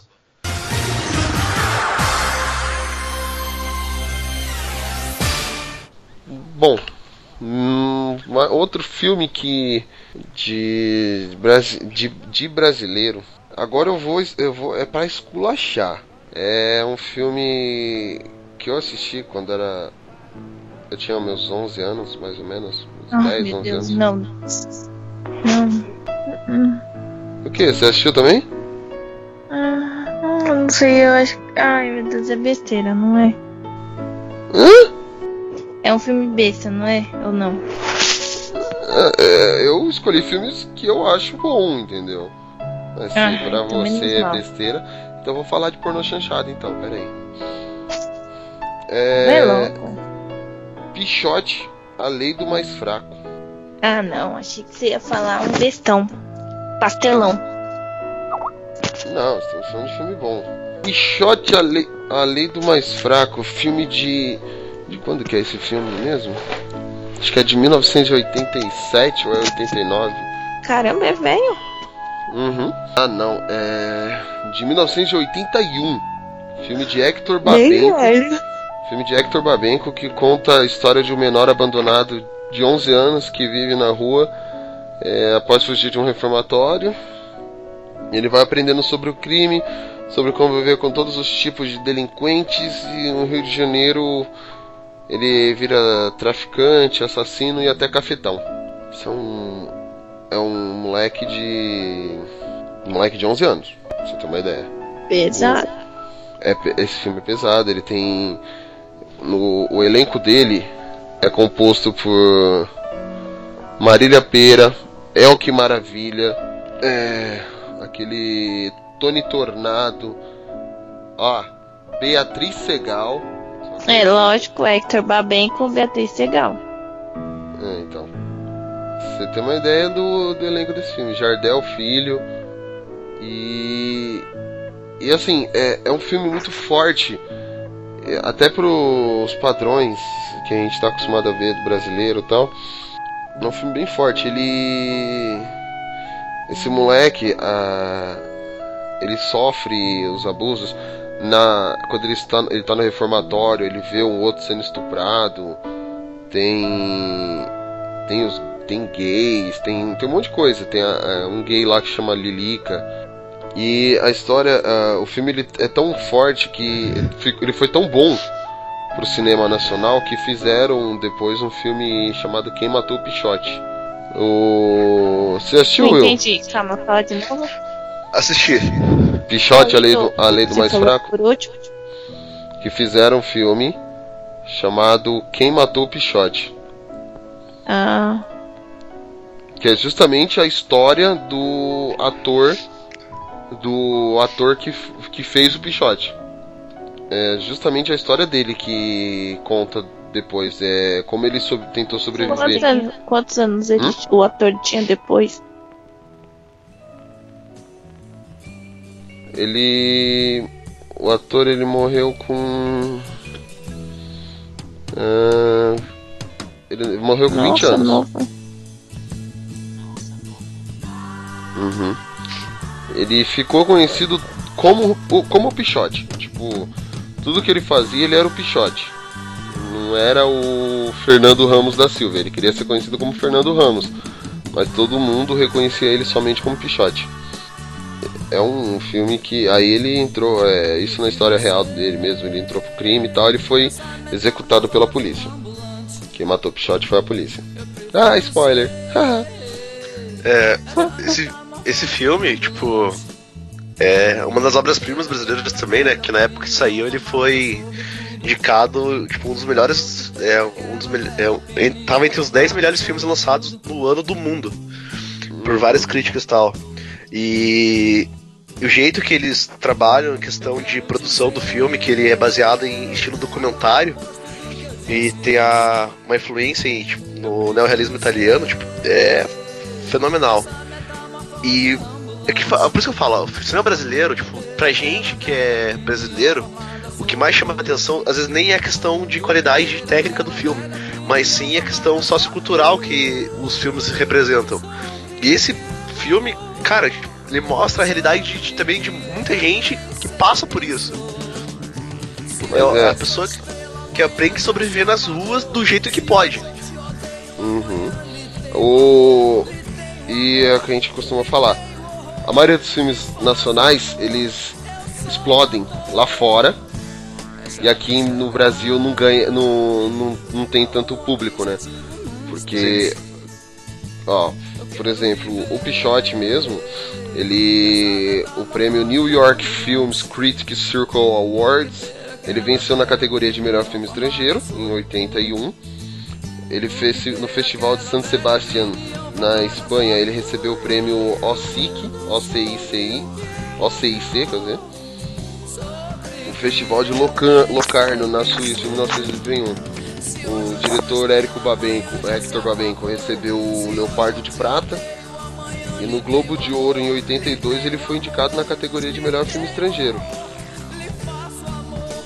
O- o- isso mostra o quanto nós somos prestigiados lá fora. É, é o, uma- o complexo de vira-lata que o brasileiro tem. Do tipo, ah, o que é nosso não é tão bom quanto o que- o dos caras. Entendeu? A gente. É, é, a, é, a gente não. O brasileiro não se dedica a aprender um inglês, um espanhol para poder receber um turista aqui, enquanto os turistas ou para tipo, ah, eu vou para os Estados Unidos, eu preciso aprender inglês. Por quê? Porque o porque senão não vou conseguir falar com o pessoal. O turista, o turista norte-americano tá nem aí, ele não vem aprender o português aqui, ele vem pro Brasil, foda-se. Então assim, a gente ainda tem esse meio, meio que esse complexo de vira-lata. De eu preciso, onde eu for, preciso aprender a linguagem local. Já os caras quando vêm pra cá, eles podem fazer o que quer. E isso reflete também nos nossos filmes. É, tudo, tudo que vem lá, o enlatado norte-americano, vamos ser bem, o enlatado norte-americano, porque não é todo mundo que pega pra assistir um filme sueco, um filme francês. Então, um enlatado norte-americano que vem pra cá, a gente abraça e fica feliz da vida. E já o filme nacional a gente não prestigia. Um exemplo disso é um filme que vai estrear ainda esse mês, chamado Como os Nossos Pais. E esse filme ele ganhou vários prêmios em Cannes, em Palmas. E até aqui no Brasil vamos ver como é que vai ser, mas vai, provavelmente vai estrear em circuito bem fechado. É, E pra você ter uma ideia também de, de como a gente menospreza a- as pessoas, né? Os produtores, diretores e tudo mais. O, o Hector Babenco, que é o diretor do Pichote, ele depois, ele depois fez aquele filme, é O Beijo da Mulher-Aranha na França, que é um puta filmaço também. É aquele com Que- Morgan Freeman, né? Hum, Não sei se tem o Morgan Freeman agora. Eu lembro que ele tem a, Sônia- a- ele levou a Sônia Braga pra fazer. Que ele é uma, uma produção Brasil e França, né? Ali tem o William Hunt, o Milton Gonçalves, a Sônia Braga, o Raul Julia e mais uma porrada de gente lá. O- E é um puta filmaço, ganhou Ah, não, indicações eh, ao Oscar e tudo mais. Eu tinha confundido. É, Ah. ano que ele morreu, hein? Hã? Fez um ano que ele morreu. O Hector Babenco? Hector. Sim, porque hoje é, é aniversário da Beatriz Segal. Que fez o Pichote aí. E ele morreu uma semana antes do. do- um- uma semana antes do aniversário dela. Ah, o filme tem Caramba. Nuno Leal, Nuno Leal Maia, o Miguel Falabella, o Erson Capri. Não, o filme isso é bom mesmo, hein? O Beijo da Mulher-Aranha é bom mesmo. Cara, legal esse Erson Capri. Não, bonitão. e, e em 86 esse filme foi indicado como melhor filme, melhor diretor pelo o Hector, né? Melhor ator que ganhou, inclusive, o William Hurt, e o melhor roteiro adaptado. Então, é um puta filmado. Foi- Gente, é. Antes de falar merda do cinema brasileiro, pesquise, vá atrás, é coisa que tem coisa muito boa que vocês nem imaginam que tem.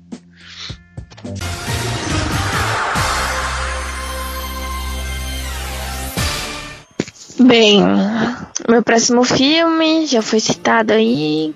Ele é de 2000 e...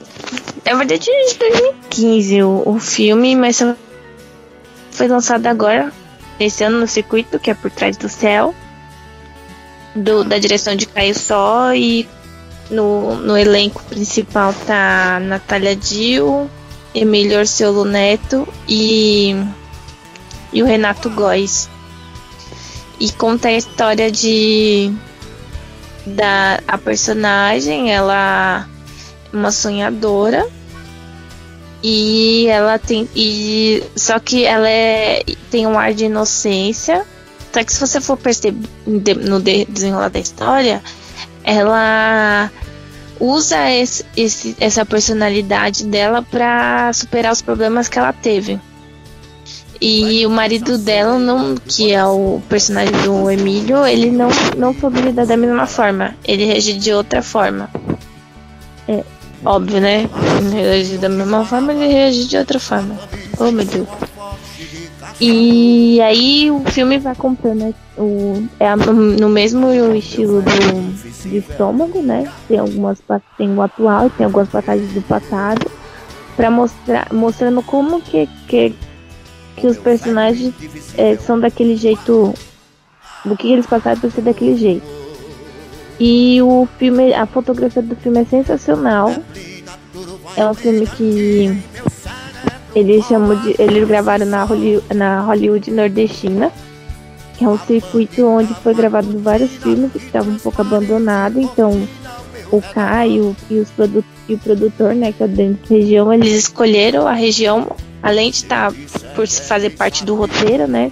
Do, do, do objetivo do roteiro, era é o que a gente estava falando, que não é tão valorizado o filme aqui no Brasil e, nos últimos anos tem muito filme de comédia tal.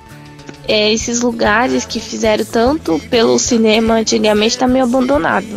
Então assim, a fotografia do filme é muito boa causa, no sentido do, da locação que eles procuraram a dedo.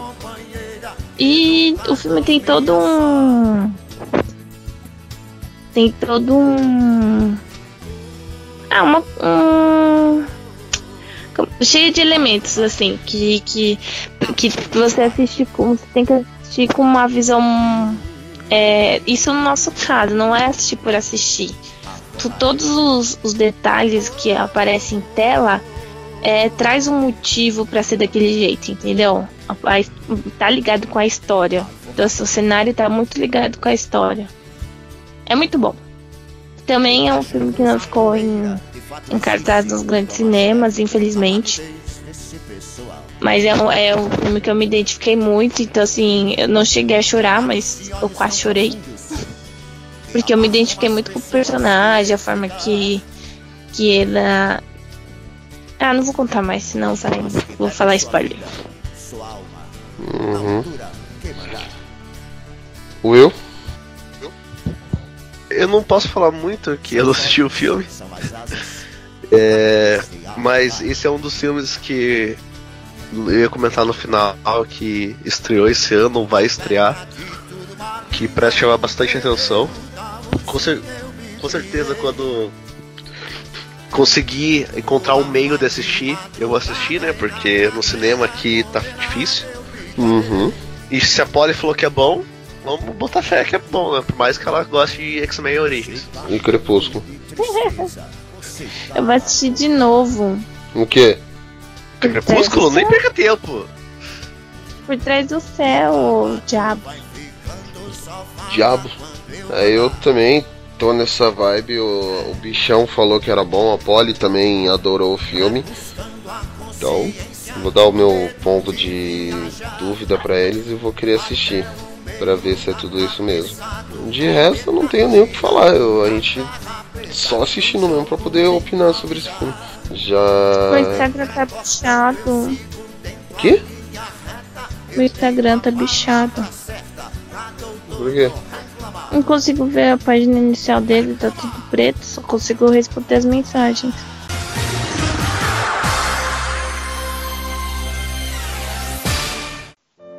Nossa, agora é a parte difícil. Eu tô em dúvida entre dois. Eu também tava, cita no final.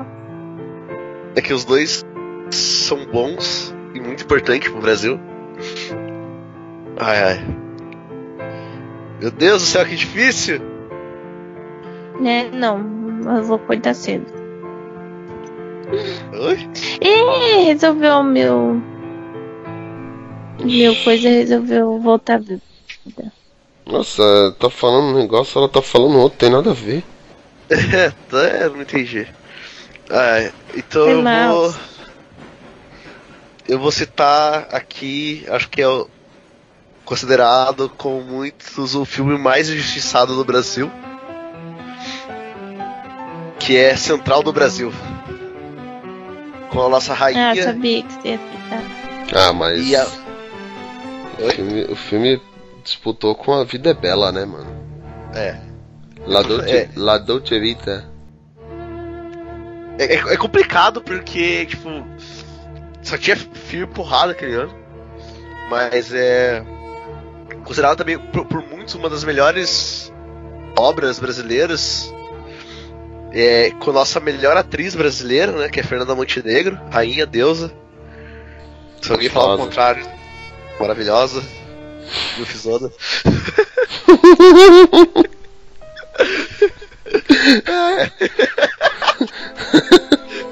Eu não escutei. Ainda bem que não. ai ai. Mas vamos lá. O filme de Walter Salles. Que, e conta a história da Dora, né? Que é a personagem da Fernanda Montenegro. Que ela trabalha numa, estra- numa estação. Que es- escreve cartas para pessoas analfabetas. Aí ele, ela encontra o, o Josué, né? Que pediu para escrever uma carta para o pai dele. Que quer visitar um dia, um dia ele. E começa a desenrolar a história, que ela, a, a mãe do Josué morre, atropelada por um ônibus, aí sem ter por onde ir, ela começa a ajudar o garoto e decide levar o garoto até o pai. E começa a desenrolar o filme, que é sensacional, é uma obra-prima, literalmente. E foi, é, foi tão aclamado, aclamado, que ganhou indicação como melhor filme estrangeiro e melhor atriz da Fernanda Montenegro. Que acho que se não me engano, acho que esse ano quem ganhou o Oscar foi a. Gwyneth Paltrow. É, Gwyneth Paltrow. Que todo mundo falou que era nada a ver, que ela. e a- Shakespeare apaixonado. né? É, tipo, foi nada a ver a indicação, a indicação dela ter ganhado pelo fato. É que eu li uma reportagem esses dias os 10, os 10 piores erros da, da academia. E um era. Porque não só tinha a Fernanda Montenegro, acho que tinha Mary Streep também, né? Sim, e mais um nome lá de peso. Ah, Meryl Streep é arroz de festa, não, não conta. A Meryl Streep, Não, ela, ela, ela teve que ganhar, tipo tem assim. anos. De- deveria ter uma pre- premiação assim, tipo, no Oscar. Prêmio Meryl Streep, entendeu? Porque ela. Não, não tem, gente. Meryl Streep é Meryl Streep, entendeu? Não dá, não dá. Pô, mas a Fernanda Montenegro merecia o Oscar e é fato. E, mas pelo menos ganhou o Globo de Ouro como melhor filme estrangeiro e. é, Fernanda Montenegro ganhou outros vários prêmios como melhor atriz também pelo mundo e é sensacional. E realmente, né? A Vida é Bela ganhou como melhor filme estrangeiro no ano, mas. É complicado de citar, porque os dois filmes são muito bons e quem não assistiu, assista pra. entender. É, tem que assistir, não tem muito o que falar. A história é simples, mas é muito tocante. Uhum. Eu lembro que eu assisti esse filme na escola, mano. Na época que levavam VHS pra assistir, né? Porque não era DVD ainda, nem DVD era ainda. E assim, cara, eu. À primeira vista eu não gostei. Só depois de velho que eu fui assistir de novo o filme que eu gostei. Porque, sejamos francos, não é um filme para um adolescente de 11, 12 anos assistir e gostar. A não ser que você seja muito fã de filmes assim desde pequeno, e eu não era. Tu nerd de cinema mesmo? É, você tem que ser tipo o hardcore cinema cult. E eu não era. De, é, é um puta, é um filme que o a, a mulher ela, ela tra- sai do Rio de Janeiro, vai até a puta que pariu atrás do, do pai do moleque. E o moleque também enchendo o saco dela e ela não tem, tipo, não tinha obrigação nenhuma com ele. Então assim, é, é, é, realmente, o filme foi injustiçado? Foi. Foi, mas não foi, porque o filme, como a gente falou, o filme enfrentou A Vida é Bela, que é um monstro de um filme bom. Então fica meio difícil você falar, ah, ele merecia ter ganhado o Oscar. Toda vez que o Brasil vai enfrentar um, vai receber um Oscar é, de alguma coisa forte, é, com alguma coisa boa, tem alguma coisa que é mais foda ainda. Então é difícil o Brasil conseguir ganhar um Oscar nessas, quando vai. Mas o Oscar da França Montenegro se fala que ela mereceu muito mais do que a coisa. É, isso é verdade. Tipo, a Gwyn- Gwyneth Paltrow, tipo. Ela mereceu o Oscar por Homem de Ferro. Não por Shakespeare apaixonado. Homem de Ferro 3. É, Homem de Ferro 3. Que ela, onde ela põe a armadura e depois ela tem superpoderes. E luta com o Fu. É, bom, é isso. A gente escolheu alguns filmes, a gente fazer algumas menções honrosas de cinema nacional, de filmes que valeriam a pena assistir. Hum, Eu começo citando O Palhaço, do Celton Mello. Filmaço. Lindo também. Outro filme que merecia ter concorrido ao Oscar, mas né? Não é, não sou eu que mando, então que se for, se fosse eu, malandro, E tem uma das melhores frases do- do- de todo o cinema brasileiro que é. Como que é? É, o gato. O gato mia, o cachorro late. E eu sou palhaço e eu faço os outros rir, né? Uhum.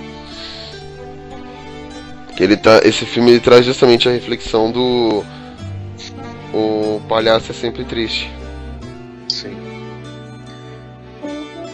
E outra é, uma coisa muito bacana desse filme também é que é, ele é uma referência, né? Tipo, que cada coisa, cada pessoa tem o seu lugar.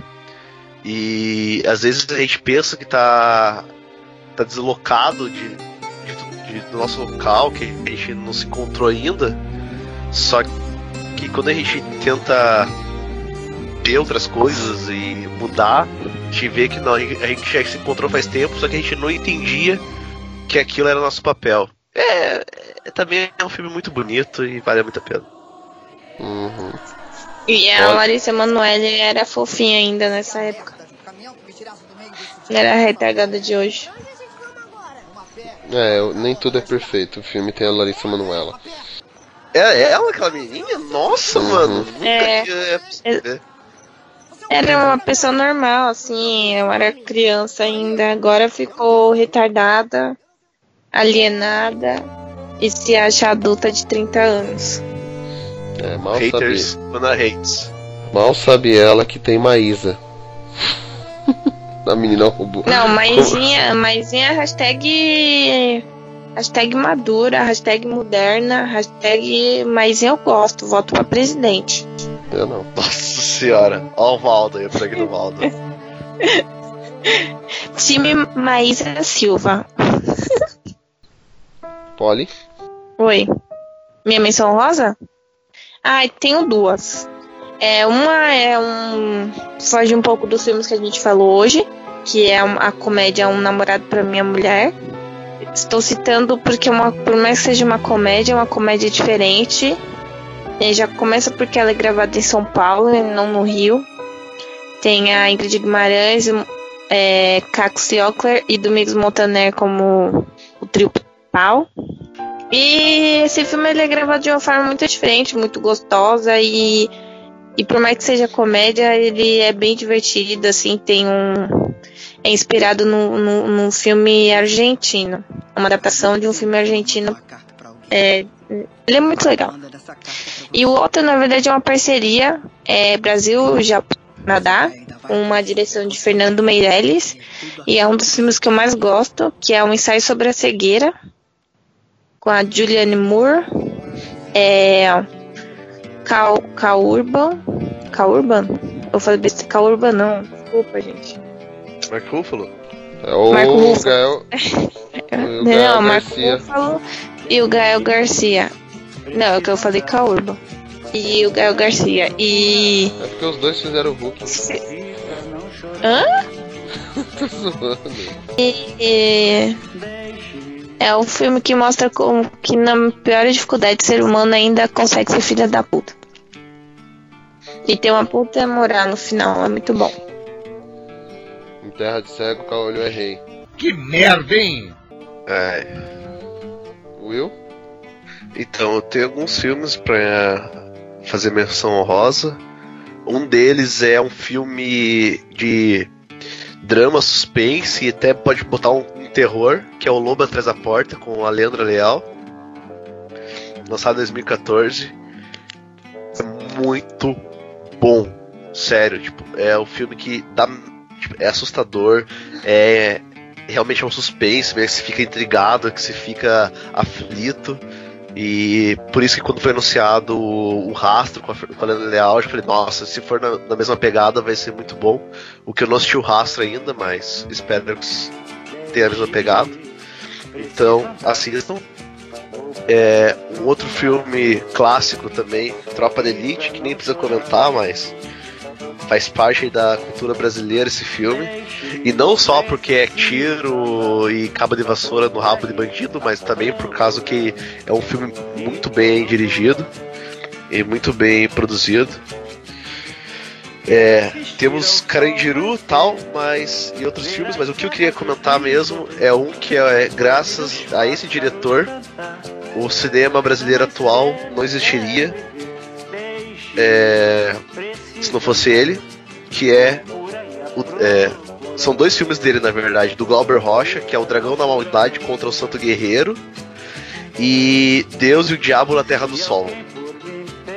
É, eu sei que quem for assistir hoje talvez tenha dificuldade de assistir, pelo- porque os filmes são bem antigos, são de o, o Dragão da Maldade é de 69 e o Deus e o Diabo é de 64.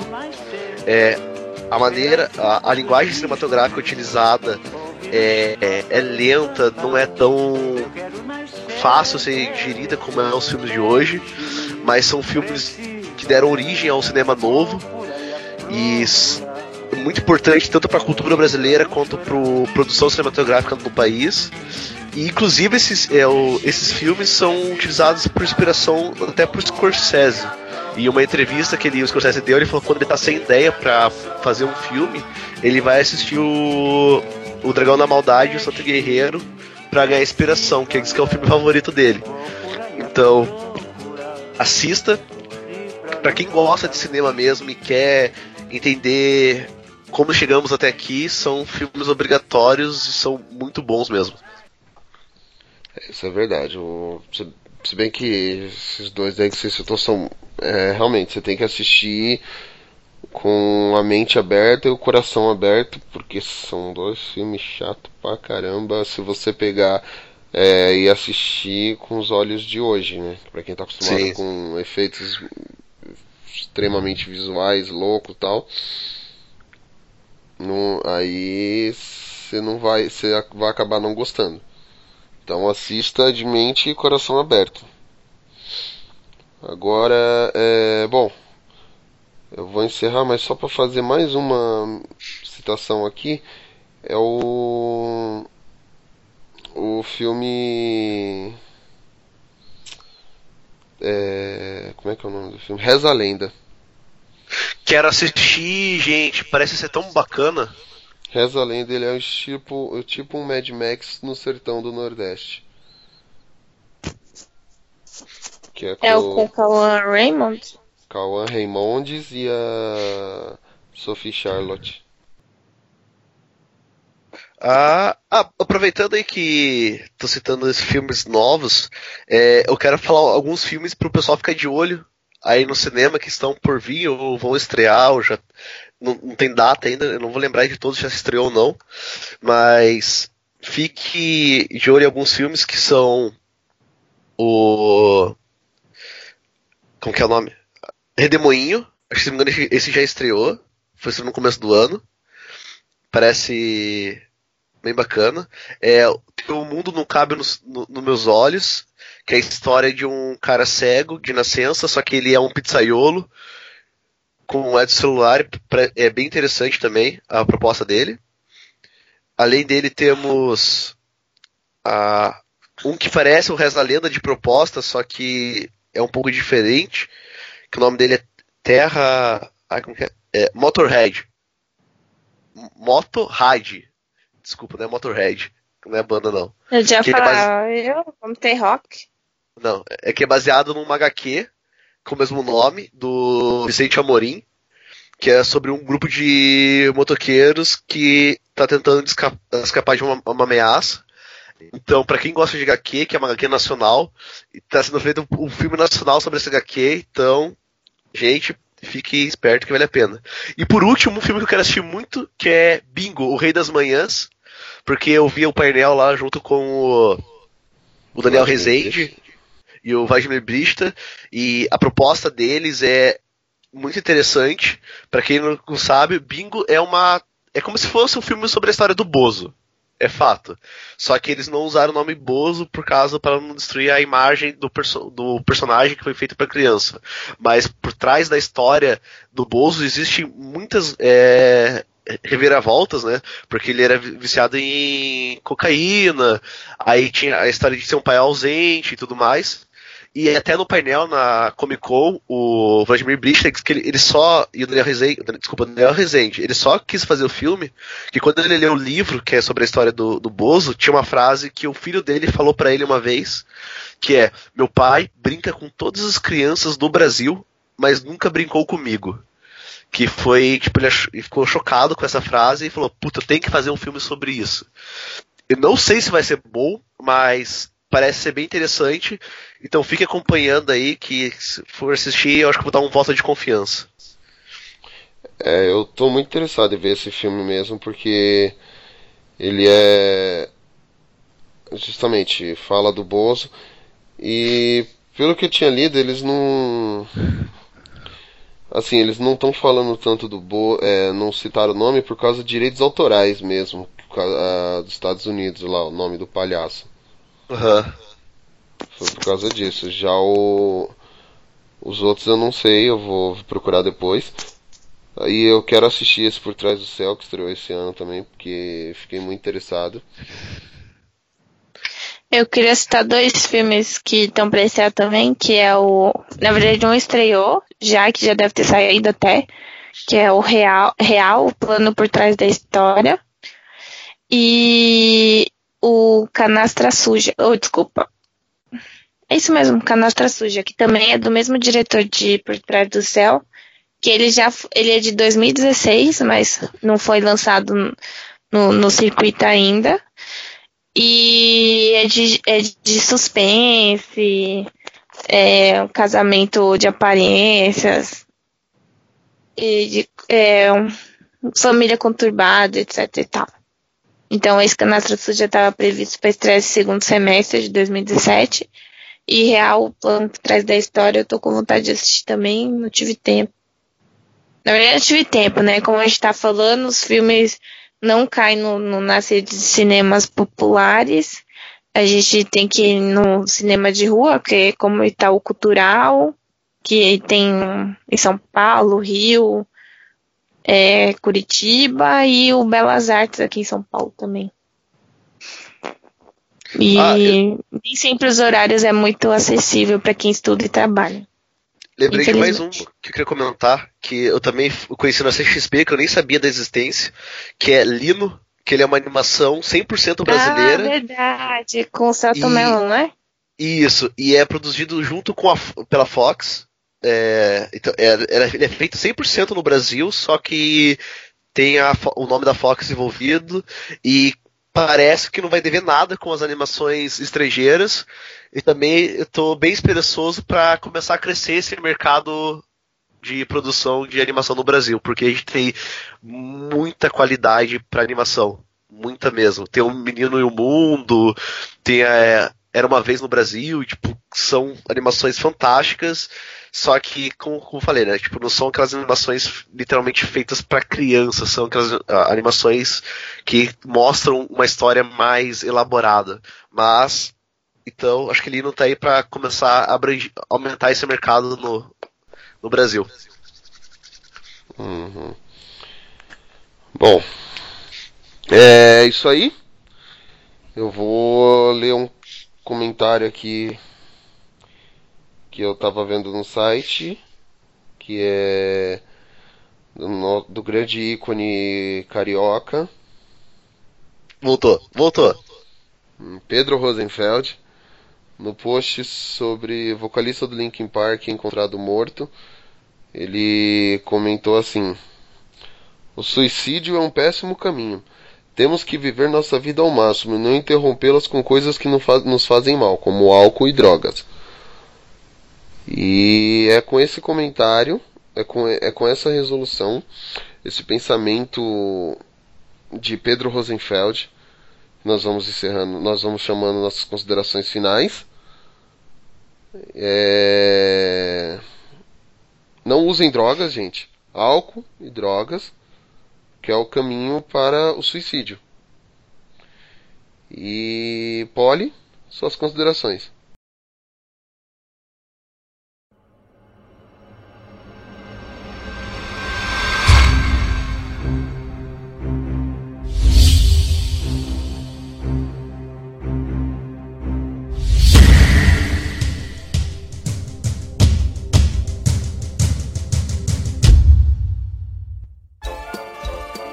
Ah, de que eu tinha que falar, a gente falou no decorrer, que é antes de falar do, de mal de filmes verde e amarelo, né? Os filmes nacionais. Nossa, Brazuca.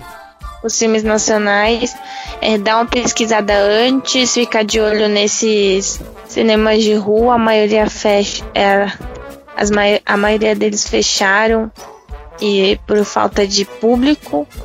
Em São Paulo e no Rio tinha Cinelândia e vários foram perdendo espaço para os grandes é, cinemas de, de dentro de shopping. Então é bom sair um pouquinho fora da caixinha e procurar esses cinemas de rua. Aqui em São Paulo tem o Cine Belas Artes, que hoje é o Caixa Belas Artes, que foi fechado e reaberto graças a uma parceria de, de, de- da Caixa e da Prefeitura na época do, do Haddad. E, e nesses cinemas que estão os melhores, que, que é um circuito diferente, que são os filmes, digamos, mais cult, tipo B, produção independente, produção é, mais de orçamento mais baixo e que vale a pena conferir é, até curtas, outros que não tem atores, porque por mais que seja um pouco fora do circuito, ainda tem fa- nomes famosos, né? E a gente tem que começar a valorizar os curtas também, que geral, não, nem sempre tem um artista que a gente conhece. Mas é isso aí, valorizar o cinema nacional que tá cada vez mais é, tá melhorando de qualidade e cada vez mais reconhecido lá fora e a gente nem sempre valoriza e, e não. Não. Ah, isso aí, Fábio, corta aí que eu já me eu falei. Quis ser muito expressivo e me bananei foi tudo. É, só queria comentar que dê uma chance pro cinema nacional. Existem obras muito boas, a gente citou algumas aqui. É, para quem gosta de cinema, tem outros tipos de obras, ou quem só para assistir um filme bom, vale a pena. É, a Netflix está ajudando bastante, tem alguns filmes brasileiros na- dentro do, da Netflix. É, não sei se está no catálogo ainda, mas tem o, o, o Som ao Redor, é, O Bicho Sete Cabeças, Cazuza, é, que são filmes um pouco mais conhecidos. O Som ao Redor nem tanto, mas acho que O Bicho Sete Cabeças e Cazuza são mais conhecidos, mas estão na Netflix e vale a pena assistir. Tem- né? Oi? Tá citando os filmes da Netflix ou tá citando filmes em geral? Desculpa. Não, da Netflix mesmo. É que tem pra ficar mais fa- fácil acesso, né? Então tem. E assistam filmes que a gente recomendou, nossas três escolhas aí, porque são os filmes que a gente considera melhores e que fez a gente ter uma visão diferenciada sobre o cinema brasileiro.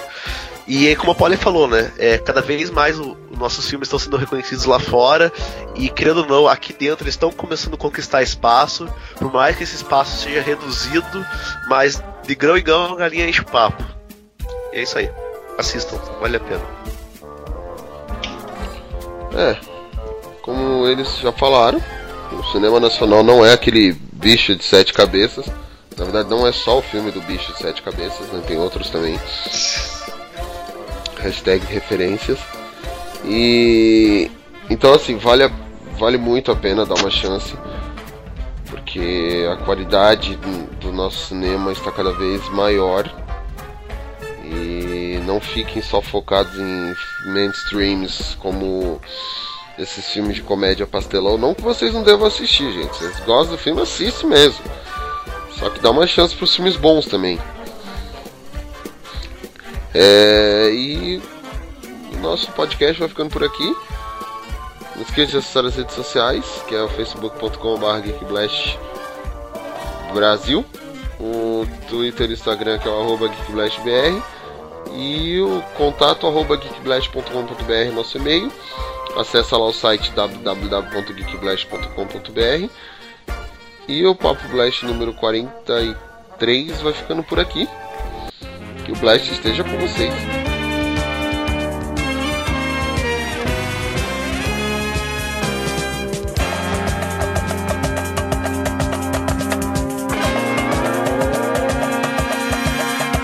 Brasil, meu Brasil brasileiro, meu mulato insoneiro, vou cantar-te nos meus versos. O Brasil samba que dá bamboleio, que faz gingar. O Brasil do meu amor, terra de nosso Senhor. Brasil, pra mim, pra mim, pra mim. Ah, abre a cortina do passado, tira a mãe preta do cerrado, bota o rei Congo no congado. Brasil, pra mim, deixa cantar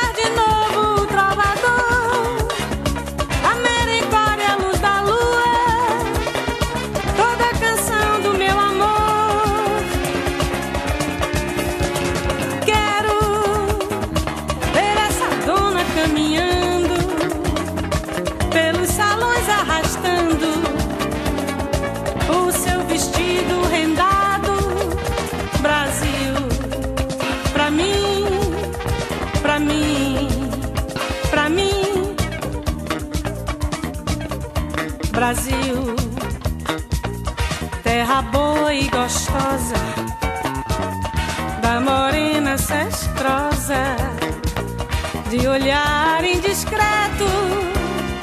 O Brasil samba que dá bamboleio, que faz gingar. O Brasil do meu amor, terra de nosso Senhor. Brasil, pra mim, pra mim, pra mim.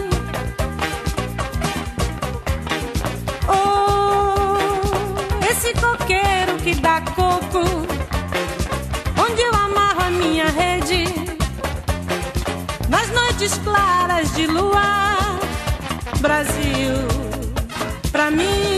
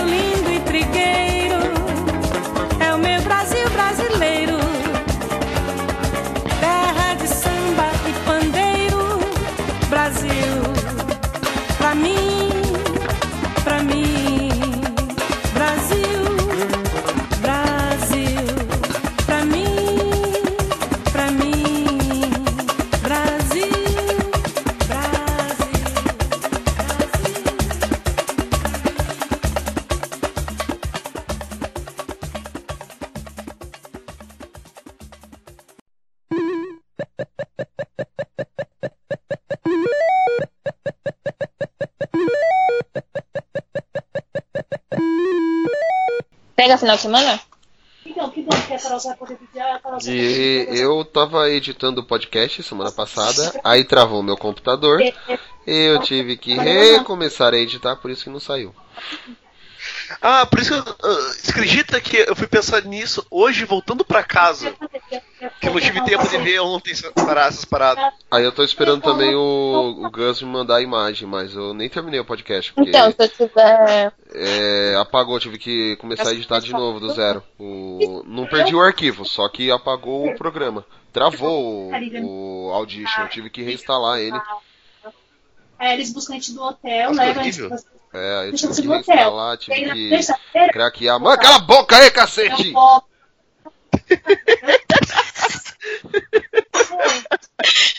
Cala a boca aí, cacete! Porra, mano. Então, vou- Pega minha carteira. Nossa, Will, eu ia te marcar no negócio, mas aí eu, quando eu fui ver, você compartilhou. A do Ted? Aham. Acabei de curtir. A do Ted? Queria ser Barney Stinson, mas nasci Ted Mosby. É muito minha cara. Minha amiga me re- respondeu depois de. Nossa, eu vi isso daí e lembrei de você na hora. É, muito É, foi me persegue mesmo.